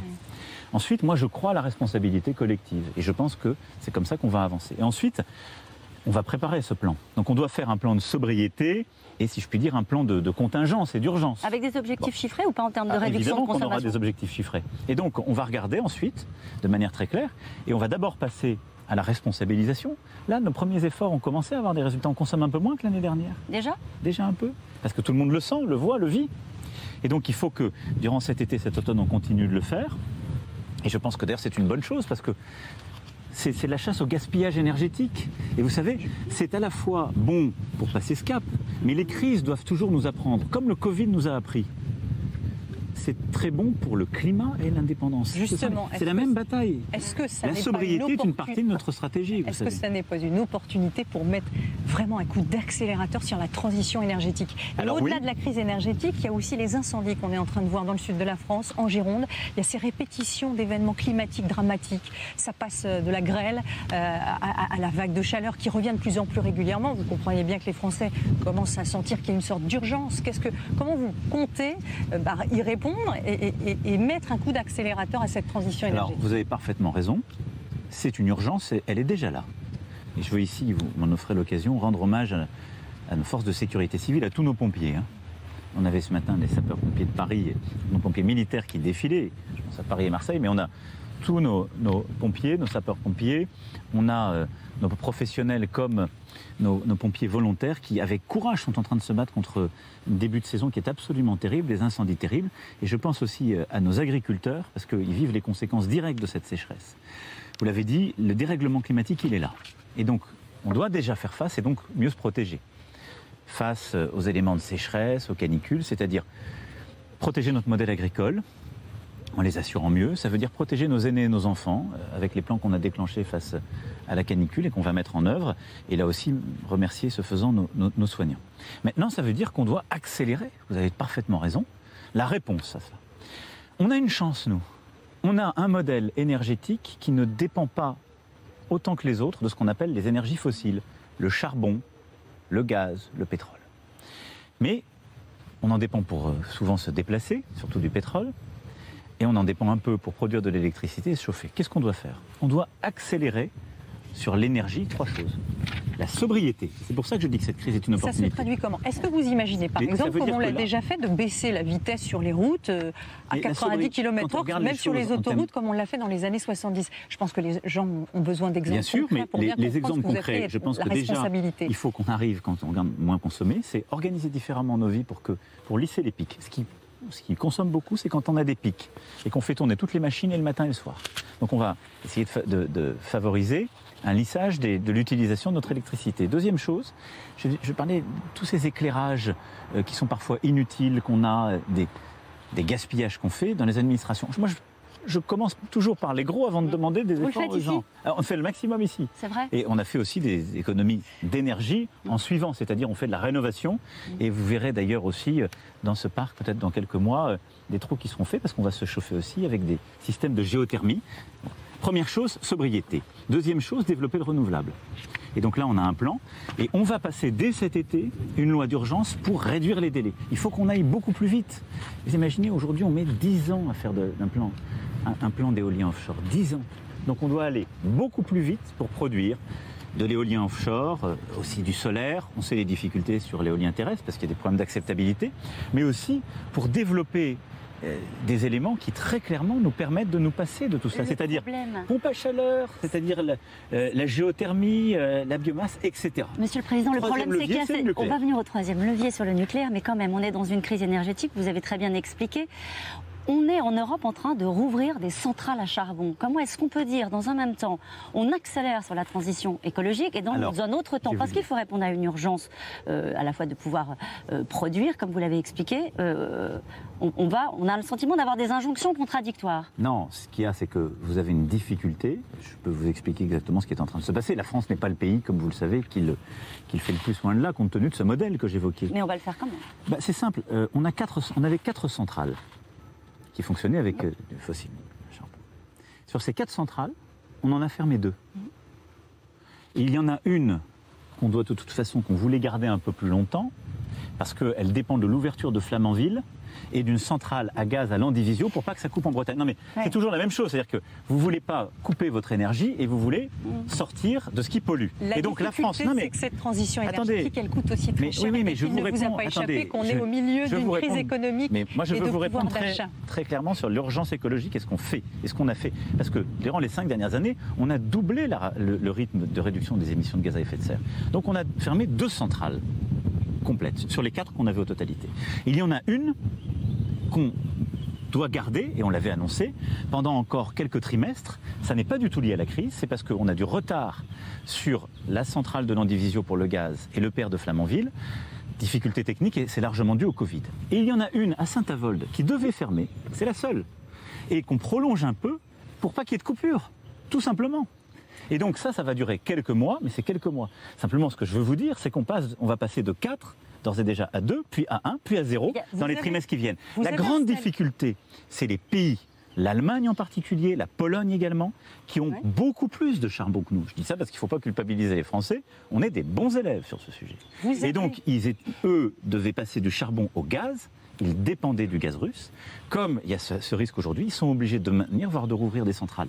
Mais dans ce contexte, je le dis, le nucléaire est une solution, et une solution durable. Il l'est en France et il le sera dans d'autres pays européens. Vous avez établi un bouclier euh, sur les prix de l'énergie Oui. jusqu'au 1er janvier 2023. Qu'est-ce qui se passe au 1er janvier? On subit tous des hausses, 35% pour le gaz, 50% pour l'électricité. D'abord, je vous remercie de rappeler euh, ce que nous avons fait dès le mois d'octobre, avant la guerre, parce qu'il y avait une envolée. La France a été parmi les premiers pays à le faire et on l'a fait beaucoup plus que tous les voisins. C'est-à-dire on a mis en place ces boucliers qui fait qu'aujourd'hui, sur le gaz et l'électricité, les hausses ne sont pas passées aux ménages et aux petites entreprises. Et donc, vous allez poursuivre sur l'année 2023 aujourd'hui, si la d'abord, situation reste identique les parlementaires auront à voter un texte dans les jours et semaines qui viennent. Ce sera leur responsabilité, mais ce que le gouvernement propose, c'est de poursuivre ce bouclier jusqu'en fin d'année. Parce que je pense que c'est une nécessité pour protéger l'économie et euh, les ménages les plus modestes face à ces hausses très importantes. La fin d'année, parce qu'ensuite, vous pensez que ça ira mieux Il y a deux choses ensuite qu'on va faire. La première, c'est qu'on on va évaluer l'évolution sur le gaz. Je ne sais pas dire en fonction des capacités qu'on va justement sécuriser, de la production qui va peut-être se libérer, de l'évolution géopolitique. Donc, je ne peux pas vous dire. Est-ce qu'on pourra prendre la totalité des hausses? Non. Il faudra progressivement qu'on ait un mécanisme de responsabilisation où chacun va Ça connaître peut un peu en des fonction des salaires euh, ou des vais- revenus? Non, d'abord, je ne vais pas ici préempter les choses. Je dis juste que, aujourd'hui, qu'est-ce qu'on fait? Le contribuable paye à la place du consommateur. Mais il y a quelqu'un qui paye à la fin. C'est nous tous par nos impôts. Donc, il y a un moment donné, ces choix seront réinterrogés en fonction de l'évolution du prix, mais aussi du partage de la charge. Parce que quand c'est la mobilisation générale, on doit tous partager l'effort. Ça, on l'évaluera d'ici à la fin d'année. Ensuite, la deuxième chose sur l'électricité. Là, sur l'électricité, on va faire quelque chose qui est important en parallèle, qui est différent, c'est qu'on va réformer le marché européen de l'électricité. Nous avons besoin d'un marché européen. Je le dis parce que j'entends parfois certains qui disent faut sortir de ce marché qui est fou. Horreur. Pourquoi? Parce qu'aujourd'hui, nous achetons l'électricité. On n'en produit pas assez sur notre sol. Pourquoi? Parce qu'on a des problèmes techniques sur certaines centrales. Beaucoup sont à l'arrêt. Et donc aujourd'hui, la France, elle achète son électricité chez les voisins. On a besoin de l'Europe. Sans l'Europe, vous auriez des coupures d'électricité et vous en auriez depuis des semaines et des semaines. Par contre, le prix de l'électricité, si je puis m'exprimer ainsi, est mal fichu en Europe. Et il est du coup très dépendant du gaz qu'on importe et qui a beaucoup augmenté. Nous, on produit notre électricité surtout grâce au nucléaire, puis avec notre énergie euh, hydroélectrique, notre renouvelable, et marginalement par le gaz. Et donc, on va négocier en européen un changement du prix de l'électricité pour que d'ici à la fin de l'année, le prix puisse justement baisser parce qu'il correspondra plus à ce qu'est le marché. Mais Donc, le on continuera d'accompagner, mais on va en fin d'année faire un bilan sur comment les prix évoluent vraiment, faire cette réforme sur l'électricité, et puis ensuite, en transparence, voir comment progressivement on partage la charge. Mais vous pouvez dire aujourd'hui aux Français, euh, quoi qu'il arrive, euh, l'État sera aux côtés de vous pour accompagner cette crise énergétique Ou est-ce qu'à un moment donné, vous dites, on fera pour les, les plus modestes, mais ça va coûter, Alors- forcément ça va coûter, à- notamment aux classes moyennes, à ceux qui sont juste un peu en dessus et qui ont parfois le sentiment euh, de ne pas être entendus D'abord, vous résumez parfaitement la situation. D'abord, je dis, il y a une partie de l'équation qui ne dépend pas de nous. Et donc, on va se battre pour que les choses s'améliorent. La deuxième chose, je vous l'ai dit, ça va durer. Troisième chose, on va réévaluer. On va vous protéger avec ce qui est aujourd'hui défini, si le Parlement le vote, jusqu'à la fin d'année. Et de la même chose, on va continuer de protéger sur la- les, les- les déplacements, euh, l'utilisation de l'essence ou, ou du gasoil de la même manière, avec des- un mécanisme qui va s'adapter, sans doute aller plus ou vers les gros rouleurs, ou en tout cas s'adapter. Ce sera le fruit des discussions entre le gouvernement et le Parlement. Ensuite, moi je veux ici dire en toute transparence, on va aller vers des mécanismes qui d'abord vont plus cibler les gens qui en ont le plus besoin. Ce qui ne veut pas forcément dire que les classes moyennes seront abandonnées. Pourquoi? Par exemple, sur l'essence, on va, avec les employeurs, faire en sorte que les gens qui, pour leur travail, ont besoin de beaucoup utiliser leur voiture, soient mieux accompagnés. En incitant les employeurs à mieux rembourser, il y a déjà des instruments qui existent quand vous travaillez, mais à améliorer euh, les forfaits kilométriques, à les aider à mieux prendre en charge, etc. Ça, ce sont les entreprises qui vont décider. C'est les entreprises qui le décideront, l'État employeur et les collectivités employeurs le feront, mais on peut décider d'améliorer les dispositifs fiscaux qui l'accompagnent. Il y a une solution pour répondre aussi à tous ces problèmes de pouvoir d'achat, c'est les salaires. Alors, vous avez bien je- compris que c'était un débat parce que je- qui semblait inévitable. Vous, vous me, si je puis dire, regarde juste l'heure, vous me le volez ma transition et parce nous que avons tellement non de mais thèmes à évoquer. qu'est-ce qu'on va devoir faire? On va devoir progressivement, je le dis très nettement, cibler les choses. Ça n'est pas possible que l'État prenne la totalité des conséquences pour tout le monde. Ce qu'on fait aujourd'hui pour euh, euh, de fait. Donc on va ensuite cibler vers ceux qui en ont le plus besoin, soit pour travailler, soit parce qu'ils sont plus modestes que d'autres. Le temps qu'il pour les faudra. accompagner. Le temps qu'il faudra. Et en fonction de l'évolution de la crise. D'accord. Bon. Mais on ne va pas laisser sur le bord de la route, sans mauvais jeu de mots, ou euh, sans possibilité de, de- de se chauffer euh, euh, des ménages français. Mais euh, ce seront des périodes qui seront difficiles, on le sait bien. Simplement, on sera mobilisé et solidaire. À côté de cela, on va surtout investir l'argent public pour aider les classes moyennes et les Français les plus modestes à faire cette transition. Et c'est là où l'urgence doit nous conduire à aller beaucoup plus vite sur le climat. Et moi, je veux qu'on utilise l'argent public pour accélérer ce qu'on doit faire pour rénover les logements, pour changer de véhicule et aller vers des véhicules qui consomment moins, et prendre en charge beaucoup plus. Et, et je vous le dis avec beaucoup de force, un euro d'argent public est mieux utilisé à vous aider à acheter plus vite votre voiture hybride ou votre voiture électrique qu'à vous aider à dépenser de l'argent pour acheter de l'essence qui pollue et qu'en plus on va payer à d'autres parce qu'on ne Mais la comme le produit pas. disait Anne-Claire, les, les donc, primes ne remplacent pas les salaires. vous avez- ça. Et Non, les aides ne mais donc, remplacent pas les salaires. Les aides, on va progressivement les resserrer. On va accélérer sur la transition énergétique pour aider et faire ces changements. Et on va la planifier sur les années qui viennent, mais mettre beaucoup plus d'argent. Et il y a une chose que je veux dire. J'ai demandé au gouvernement à ce que la fiscalité qu'on touche dans cette période sur le pétrole, le gaz, elle aille complètement financer l'accélération de cette transition énergétique. Et à côté de ça, la meilleure réponse au pouvoir d'achat, c'est le travail et les salaires. Alors, Et donc ça doit être au cœur de nos réformes et des avancées des prochains mois. C'est une Comment priorité. vous y incitez les, les entreprises? Mais non, il n'y a pas que les entreprises, c'est nous tous. Et donc je veux dès cet été que nous puissions avancer sur la réforme du travail. Il n'y a pas de fatalité.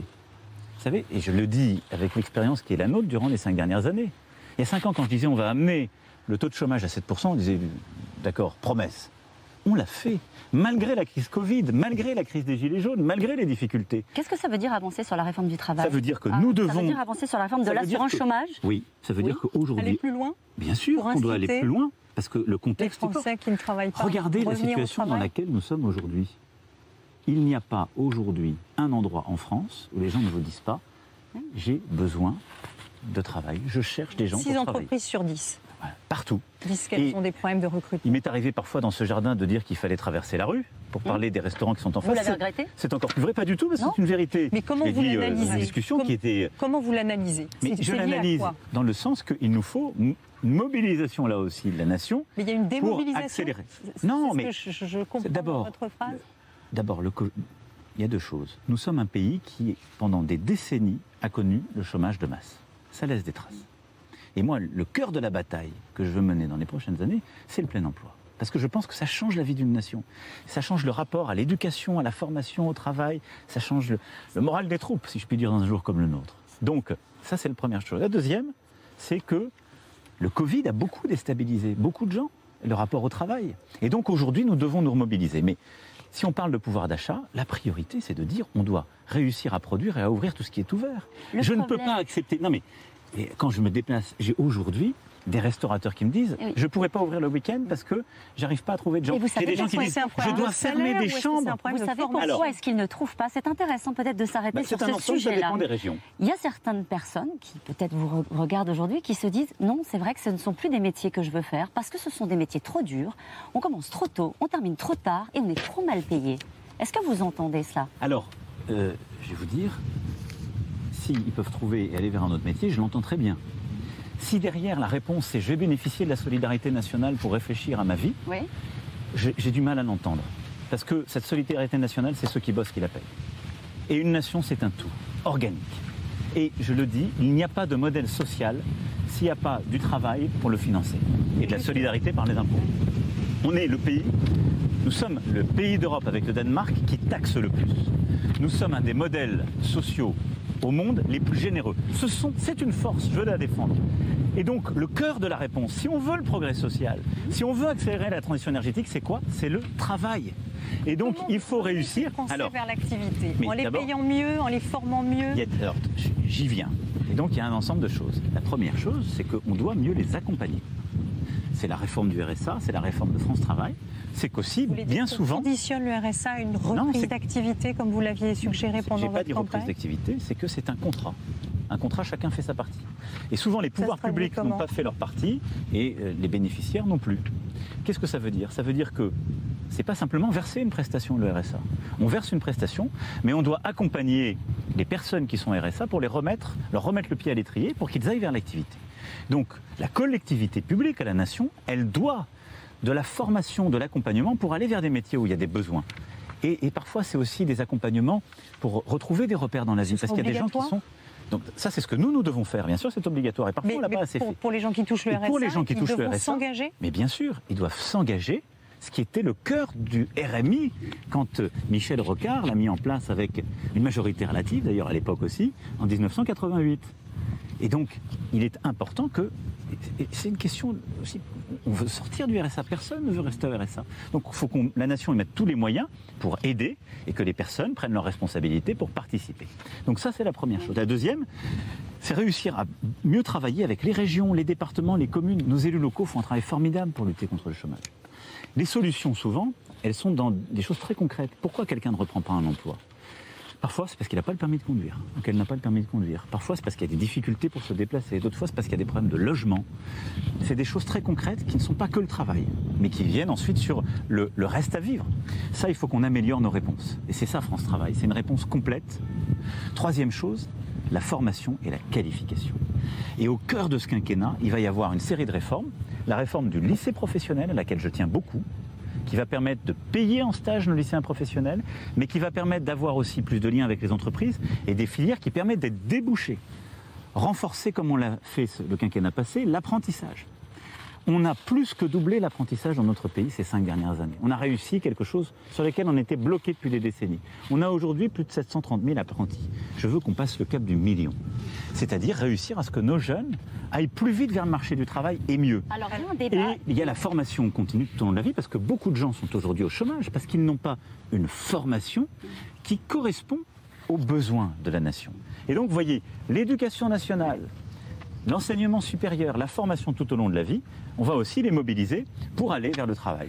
et puis, il y a le travail des seniors qu'on doit améliorer par la formation aussi, pour permettre de travailler tout au long de la vie et de dire que quelqu'un qui a plus de 50 ans, quelqu'un qui a une utilité, une place, un rôle, et j'ai vu trop de situations inadmissibles sur ce sujet. Monsieur le Président. Donc, vous voyez, il y a énormément de chantiers. Dès cet été, on va passer les textes pour pouvoir les faire. Dès cet été, on va passer les textes. Vous pensez à quoi Mais dès cet été, il faudra qu'il y ait un texte de loi euh, au retour de l'été. Après discussion avec les partenaires sociaux, le gouvernement va soumettre sur la un réforme texte de l'assurance chômage. sur le- la réforme du travail. C'est un tout parce qu'il y a l'assurance Oui, chômage, compris. la valorisation de les acquis d'expérience, la qualification. Il y a un débat qui est très européen d'ailleurs. Est-ce que vous pensez que les entreprises qui profitent de l'inflation, d'ailleurs je ne sais pas si c'est à eux que vous pensiez quand vous parliez des profiteurs de guerre, vous allez me dire, doivent contrib- contribuer à l'effort collectif au fond, Alors, oui. ils profitent de cette situation, de cette crise énergétique. D'autres pays l'ont fait. Le Royaume-Uni euh, l'a fait. L'Italie l'a fait. Est-ce que la France peut le faire? Alors, deux, il y a deux choses différentes. D'abord, ça me permet de compléter ma réponse sur le travail, parce que il y a tout ce que je dis là qui est de lutter contre le chômage ou le travail à temps partiel subi,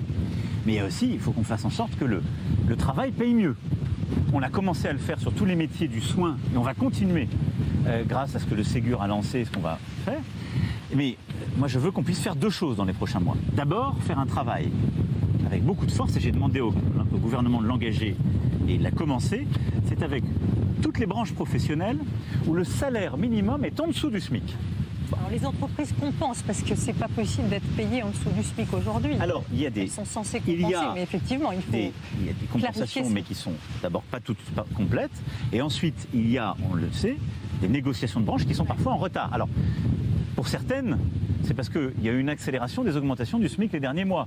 Pour d'autres, c'est parce que le dialogue social est défaillant. On doit accélérer les choses pour mettre tout le monde au même niveau. Et je le dis parce que on a réussi aussi collectivement, on a un bon modèle de régulation. Au 1er août, le SMIC va augmenter. Il aura augmenté ces derniers mois de 8%. Il aura augmenté d'environ 100 euros depuis le août du mois dernier. Et donc, on aura un SMIC qui, quand je prends pour un- une personne seule qui est au SMIC, l'augmentation du 1er août et toutes ces augmentations, le SMIC net plus la prime d'activité que nous avons augmentée, on est à 1475 euros On est par presque mois. à 1500 euros. Suivez mon Hein regard.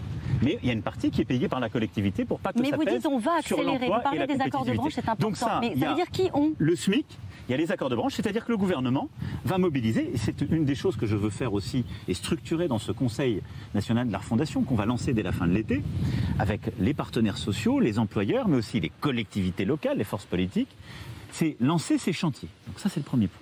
L'autre ensuite, vous l'avez très bien dit, c'est qu'il faut que les employeurs répondent aussi à une situation où euh, l'inflation étant là, ils doivent mieux accompagner leurs salariés sur les déplacements et parfois avoir des négociations salariales Mais qui vous suivent disent, On a l'activité. des matières premières trop, du- trop, trop élevées, le coût est trop élevé pour les matières Mais premières. ça, c'est la négociation salariale. Moi, j'ai pas, je dis, C'est leur sujet. responsabilité. C'est bien le sujet. Mais moi, je leur dis, quand il y a eu des risques asymétriques, l'État était là pour aider. Il n'y a pas un État au monde qui a autant aidé les entreprises et leurs salariés pendant la crise Covid. Et tout ça impose une Vous responsabilité. n'avez pas répondu sur les super profits. Alors, j'y viens. Donc ça, je dis parce que c'est ce que j'attends des entreprises et, et des branches dans les, dans les mois qui viennent. Ensuite, qu'est-ce que c'est les super profits? C'est pas l'inflation. C'est les gens qui, quand ils étaient dans des secteurs où il y a eu une déformation du marché, ont fait des profits qui n'étaient pas justifiés par leur activité. Les fournisseurs d'énergie. Fournisseurs d'énergie qui ne dépendaient pas. Donc, on va regarder chacune de ces situations. La France a un cas particulier, mais nous, on l'a déjà fait, ça, avec EDF. J'ai entendu beaucoup de gens, d'ailleurs, qui nous reprochaient de le faire à l'époque. Ce qui a été fait, par exemple, en Italie ou en Grande-Bretagne, c'est qu'il y a... c'est un- 25% sur les bénéfices. c'est un peu compliqué, mais je vais essayer de l'expliquer. Ils ont En fait deux 20 mots, hein, parce Mais a oui, mais non, mais pardon, mais sinon on tombe dans la démagogie et la démagogie ne produit jamais Oui, de bonne solution. La, la- la réponse est est-ce que oui Mais ou non, non mais la réponse, on va la taxer- réponse, elle est qu'on essaie de faire des choses qui sont intelligentes et qui sont économiques. Au Royaume-Uni, en Italie, qu'est-ce qu'il y avait? Il y avait des producteurs d'électricité qui n'avaient rien à voir avec le gaz. Le prix d'électricité s'est envolé. Ils ont fait des profits. Mais leur coût ne dépendait pas de celui-ci. Il y a une taxation d'une part de ces bénéfices. Nous, qui a ça? EDF, mais pas les autres. Puisqu'en fait, EDF produit très peu avec du gaz. On l'a fait comment? En demandant à EDF de porter notre effort et le bouclier. C'est-à-dire qu'on a augmenté les volumes d'électricité dont le prix est garanti et on l'a fait payer par EDF. Et je dirais, ils ont eu en quelque sorte la double peine, puisque on n'a pas taxé EDF, mais ils n'ont pas fait de surprofit. Ils ont garanti le bouclier aux côtés de l'État, mais en plus, comme ils ont eu des centrales à l'arrêt, ils ont dû acheter cette électricité chez d'autres et ils ont en plus payé le prix. C'est la grande difficulté du moment dont nous parlons. Donc nous, on n'a pas tellement cette situation. On a des grands groupes pétroliers, mais qui font des profits pas en France. Donc on y a veillé, donc on les a mis à contribution pour baisser leur profitabilité, si je puis dire, en France et, et nous aider sur le prix de l'essence, mais ils les font à l'étranger. Et ensuite, on mobilise aujourd'hui les grands groupes de transporteurs pour qu'ils nous aident.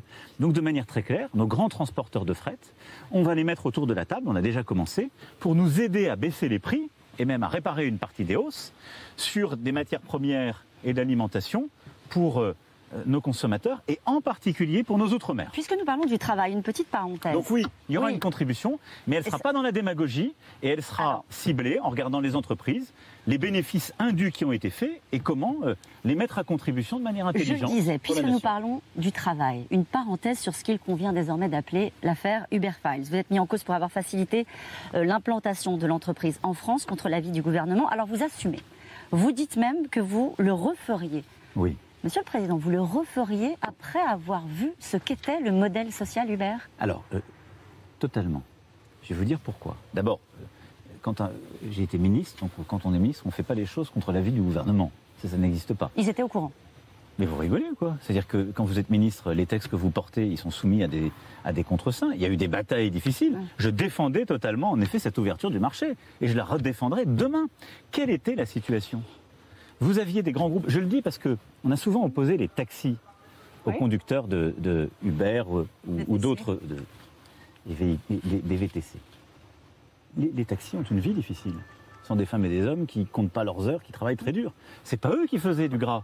C'est les grandes entreprises qui avaient fermé le marché. Mais on avait des besoins de transport et on avait des besoins de création d'emplois. Et donc je me félicite. J'ai pas du tout aidé Uber spécifiquement. Non, vous j'ai n'avez pas aidé favorisé plus qu'un autre groupe. Vous aidé- n'avez pas été sous influence de ces je C'est ça les questions que Moi, pose cette je, enquête. Je n'ai hein. pas un tempérament à être sous influence. Ça, non. Et d'ailleurs, il n'y a aucun élément qui ne l'a montré dans ces prétendues enquêtes. Aucun élément. L'enquête euh, met sur la table des. Mais elle des met sur la table le fait que je. Mais j'ai vu énormément d'entreprises, mais j'ai vu les entreprises françaises qui euh, ouvraient ce marché, comme j'ai vu les entreprises qui ont permis d'ouvrir l'écart, qui sont encore là, comme d'ailleurs ces VTC, et qui ont créé depuis des milliers d'emplois et permettent à des gens de se déplacer. Mais qu'est-ce qui s'est passé? On a ouvert le marché. Mais il y a eu aussi des parlementaires qui ont fait un travail remarquable. Remarquable, M. Grand-Guillaume, M. Thévenoud et d'autres. On a ouvert le marché de manière équilibrée. Et donc on a fait en Un sorte que... certain type d'emploi. Alors, je vais y venir parce que c'est très important. Ben oui. Les gens qui étaient pour fermer le marché, qui disaient faut rien bouger, ils étaient pour que des jeunes à qui on refusait tous les emplois n'en aient pas. Il y a des milliers de jeunes venant de quartiers difficiles à qui on ne donnait même pas de réponse à leur CV qui ont été embauchés par les VTC. Grâce à ça, ils ont trouvé leur première activité professionnelle, leur première paye. Ils peuvent nourrir leur famille. Je vais vous dire que je regrette Jamais. Et oui, je le referai demain. Et on a ouvert ainsi des milliers d'emplois et de solutions. Ensuite, qu'est-ce qu'on a fait? On a régulé.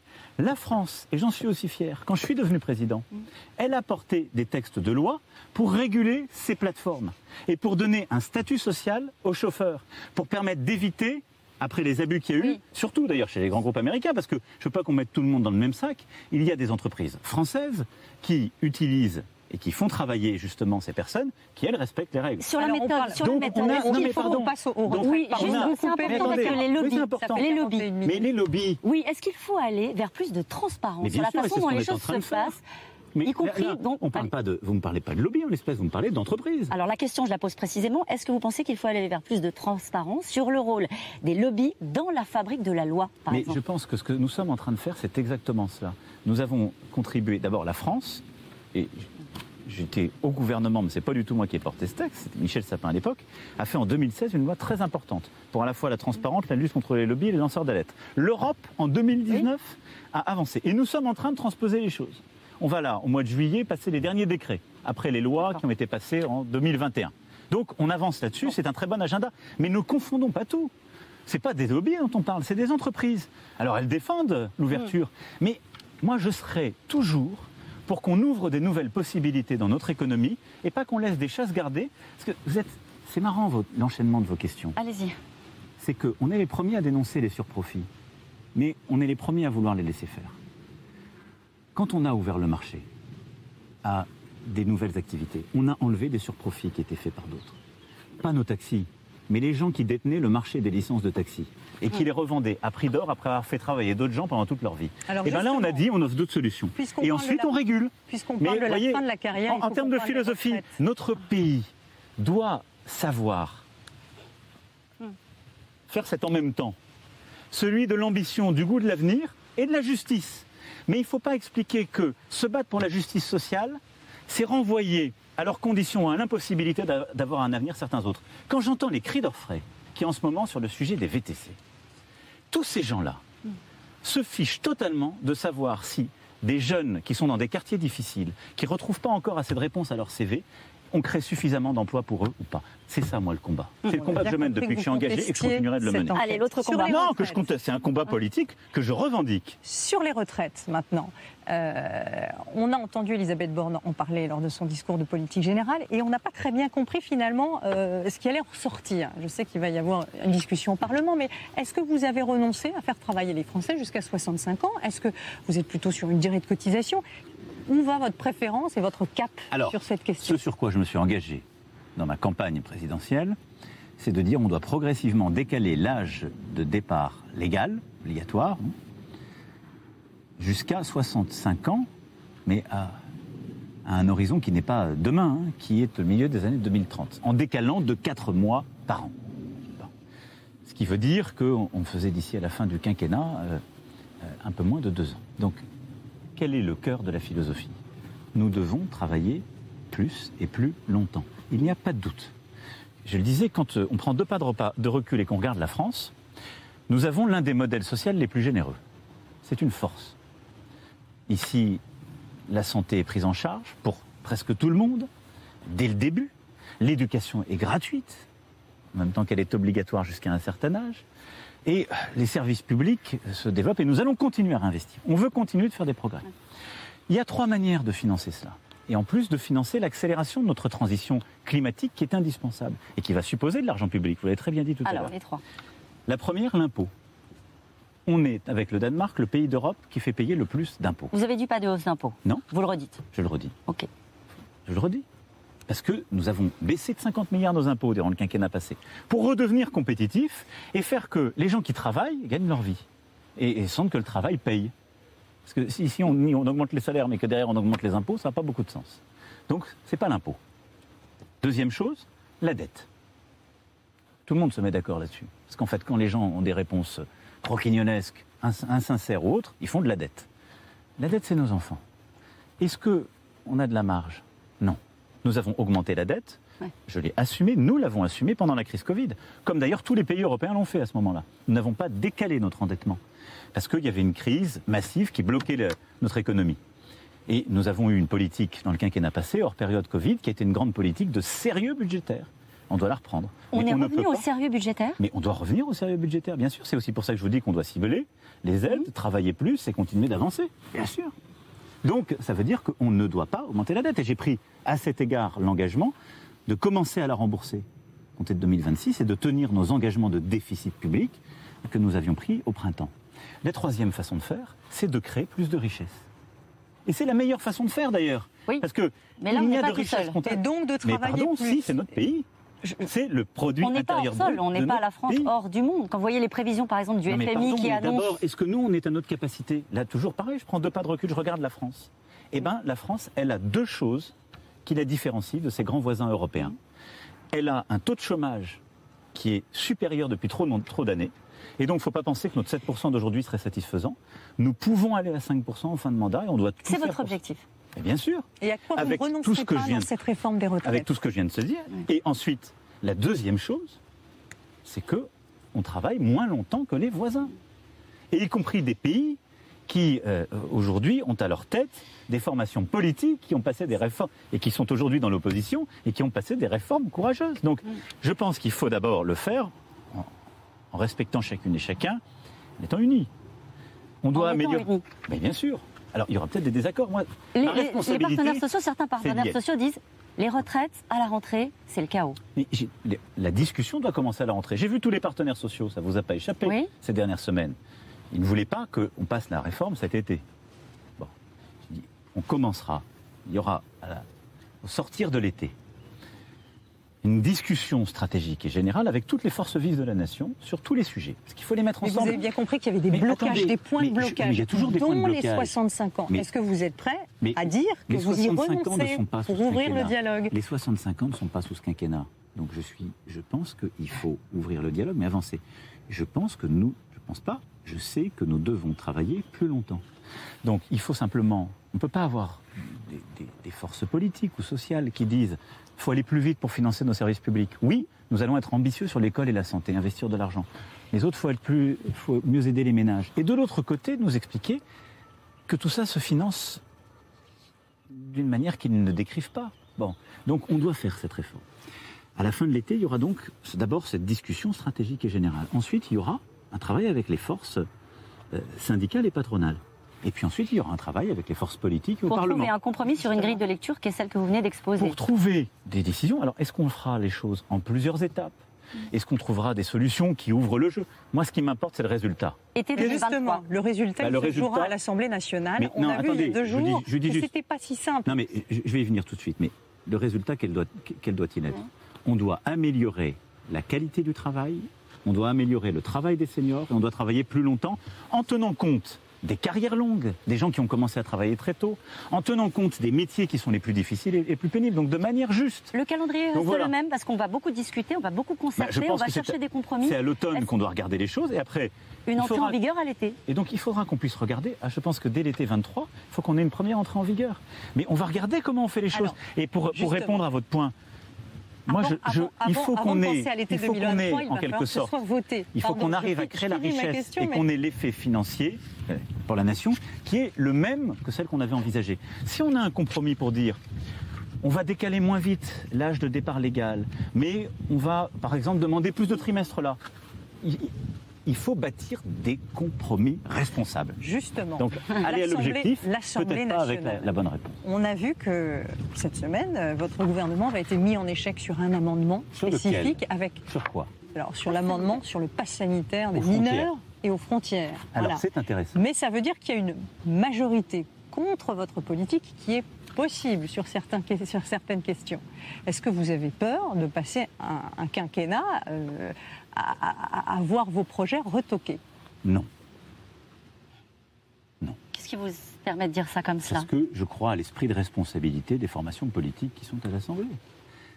L'exemple que vous décrivez, qui est sans doute ce qui peut arriver, un coup de chaud nocturne, peu de personnes présentes dans votre propre camp?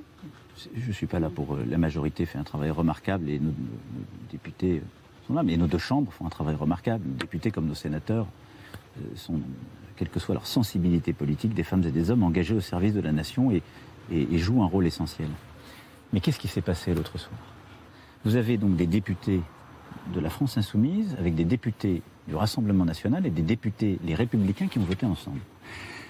Je ne crois pas que les députés, les républicains, se soient engagés devant leurs électeurs à voter avec la France insoumise et le Rassemblement national pour empêcher qu'on mette en place un pass aux frontières. Donc c'est eux que vous appelez à la responsabilité. Mais non, Ce sont les que- républicains. C'est un symbole, c'est un Mais message qui vous a d'abord, été envoyé donc, D'abord, je dis, il n'y a de majorité contre le gouvernement qu'avec cet attelage baroque. Baroque de femmes et d'hommes qui se combattent complètement et disent nous sommes Il ne incompatibles. peut pas être adapté à une question Et- aussi sérieuse que les retraites, et c'est ce que vous voulez dire Et la deuxième chose, se c'est renouvellera que pas. je pense qu'ils auront du mal à expliquer devant leurs électeurs ce qu'ils ont fait l'autre soir. Je crois d'ailleurs dans la sagesse de ces mêmes parlementaires pour les textes qui viennent et dans la sagesse des sénateurs qui, avec le gouvernement, sauront rétablir un texte qui nous permettra d'aller au bout. Donc oui, je pense qu'il y aura euh, une responsabilité collective qui prévaudra.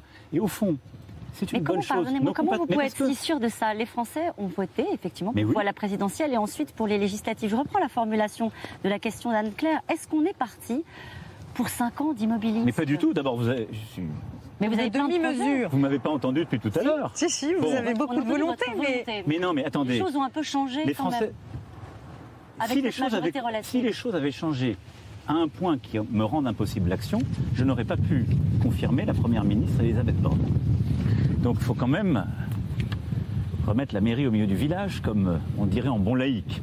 Mais dans un compromis, il y a forcément Mais, un- mais tout le monde doit bouger. un- une partie Mais du chemin les qui est Françaises et les tout Français le monde. Sur m'ont fait partie du chemin confiance. vous acceptez de faire des Les- efforts mais je ne vais pas d'abord faire le travail du gouvernement et le décliner ici, ça dépend de chaque réforme. Mais les Françaises et les Français m'ont accordé les- leur confiance au premier tour de la présidentielle, en mettant mon projet en tête largement, et en votant plus nombreux qu'ils ne l'avaient fait pour moi il y a cinq ans. Ils m'ont accordé ensuite leur confiance au deuxième tour. Et ils ont accordé aux députés de la, major- de la majorité leur confiance par une majorité relative. Qu'est-ce qu'ils ont envoyé comme message? Nous sommes un grand peuple politique, vous savez. Ils nous ont dit on veut bien que vous avanciez, on croit dans votre projet, certains évidemment non, mais on veut que vous travailliez ensemble. On veut que vous sachiez bâtir des compromis. C'est pas un gros mot. Ça veut dire qu'on veut que vous travailliez en écoutant plus les oppositions, en enrichissant la loi. Et donc la responsabilité du gouvernement, de la majorité parlementaire, de toutes les forces d'opposition, c'est de savoir trouver, dans la cohérence des projets de chacun, Sinon des compromis. Sinon quoi? Mais moi, je crois à l'intelligence collective. Oui. Et moi, je crois, les prochaines semaines et les prochains mois vont nous le dire. Vous, Vous allez vous voir avez des outils à votre disposition. va pouvoir avancer. Mais d'abord, je- Le 49.3, la dissolution. mais d'abord, nous sommes dans ce qui s'appelle les constitutionnalistes. app- Les constitutionnalistes appellent un parlementarisme rationalisé.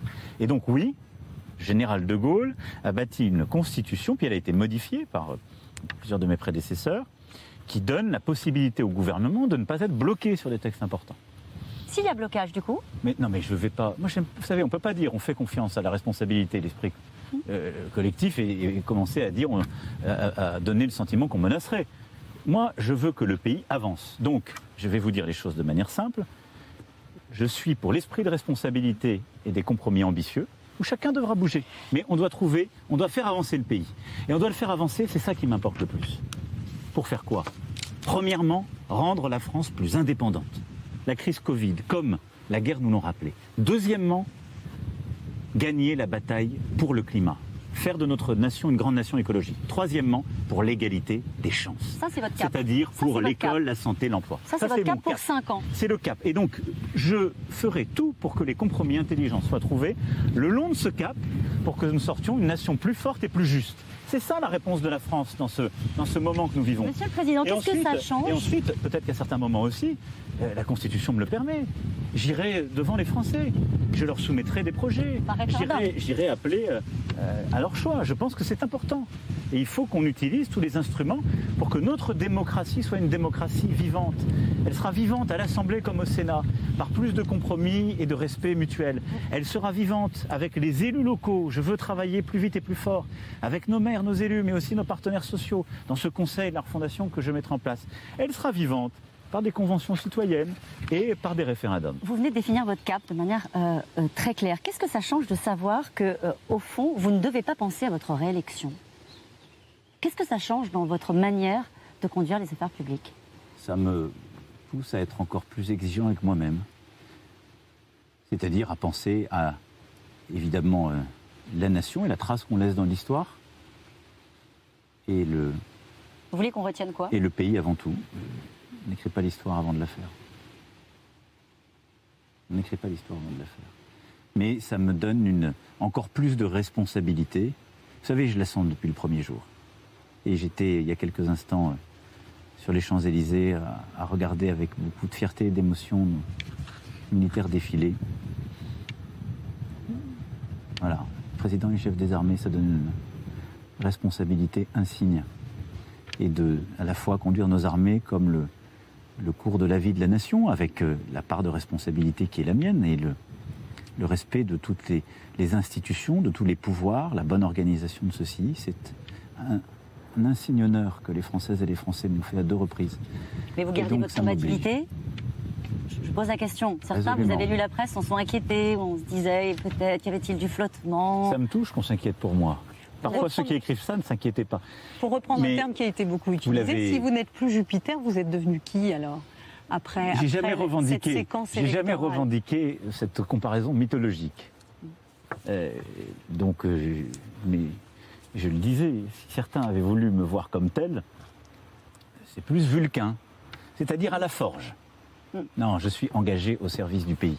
Vous savez, je sais qu'il y a beaucoup de doutes. La vie est dure pour beaucoup de nos compatriotes qui sont sortis d'une crise très longue de plus de deux ans, euh, avec encore la pression. Nos soignants vivent encore une période très dure. Il y a de l'anxiété dans notre jeunesse. Il y a une inquiétude. Il y a une inquiétude. Pour la rentrée. Mais je veux le dire ici avec beaucoup de force, dans ce, dans ce jour qui est un jour d'unité nationale. Nous sommes un pays fort et nous allons y arriver. Regardez tout ce qu'on a relevé. Nous allons y arriver parce que nous sommes une grande puissance d'équilibre dans le concert des nations, parce qu'on a beaucoup de force que nos aînés ont su, ont su bâtir. Et donc si on se mobilise tous, si chacun prend sa part dans le, le respect de, de tous et de chacun, nous l'aurons. Et donc oui, c'est l'ambition et le respect. C'est ce que vous avez choisi notamment sur le Covid. Vous, vous ne remettez pas de restrictions même pas le port du masque dans le, les transports. C'est ça votre message aux Français Vous êtes maintenant responsable mais Je pense que l'épidémie, je suis toujours prudent, mais apparemment le, le pic est en train d'être passé sur cette septième vague. Et donc je pense qu'on a bien fait. Pourquoi? Mais parce qu'on a bien fait collectivement, parce que tant et tant de nos Français se sont fait vacciner et ont fait le rappel. Et parce que nos soignants se sont mobilisés et qu'on résiste mieux. Donc euh, je pense que chacun maintenant sait, les gens sont habitués. Donc oui, euh, c'est responsabilisation, responsabilité, soutien à nos équipes de santé, nos soignants, avec les mesures qui ont été prises par la Première ministre et le ministre de la Santé pour cet été. Et puis euh, aussi, on prépare la rentrée. On a appris tous de l'expérience, donc on la prépare, on l'a préparée dès maintenant. La rentrée scolaire est bien prête, la rentrée de, de l'ensemble de nos services euh, publics avec les familles.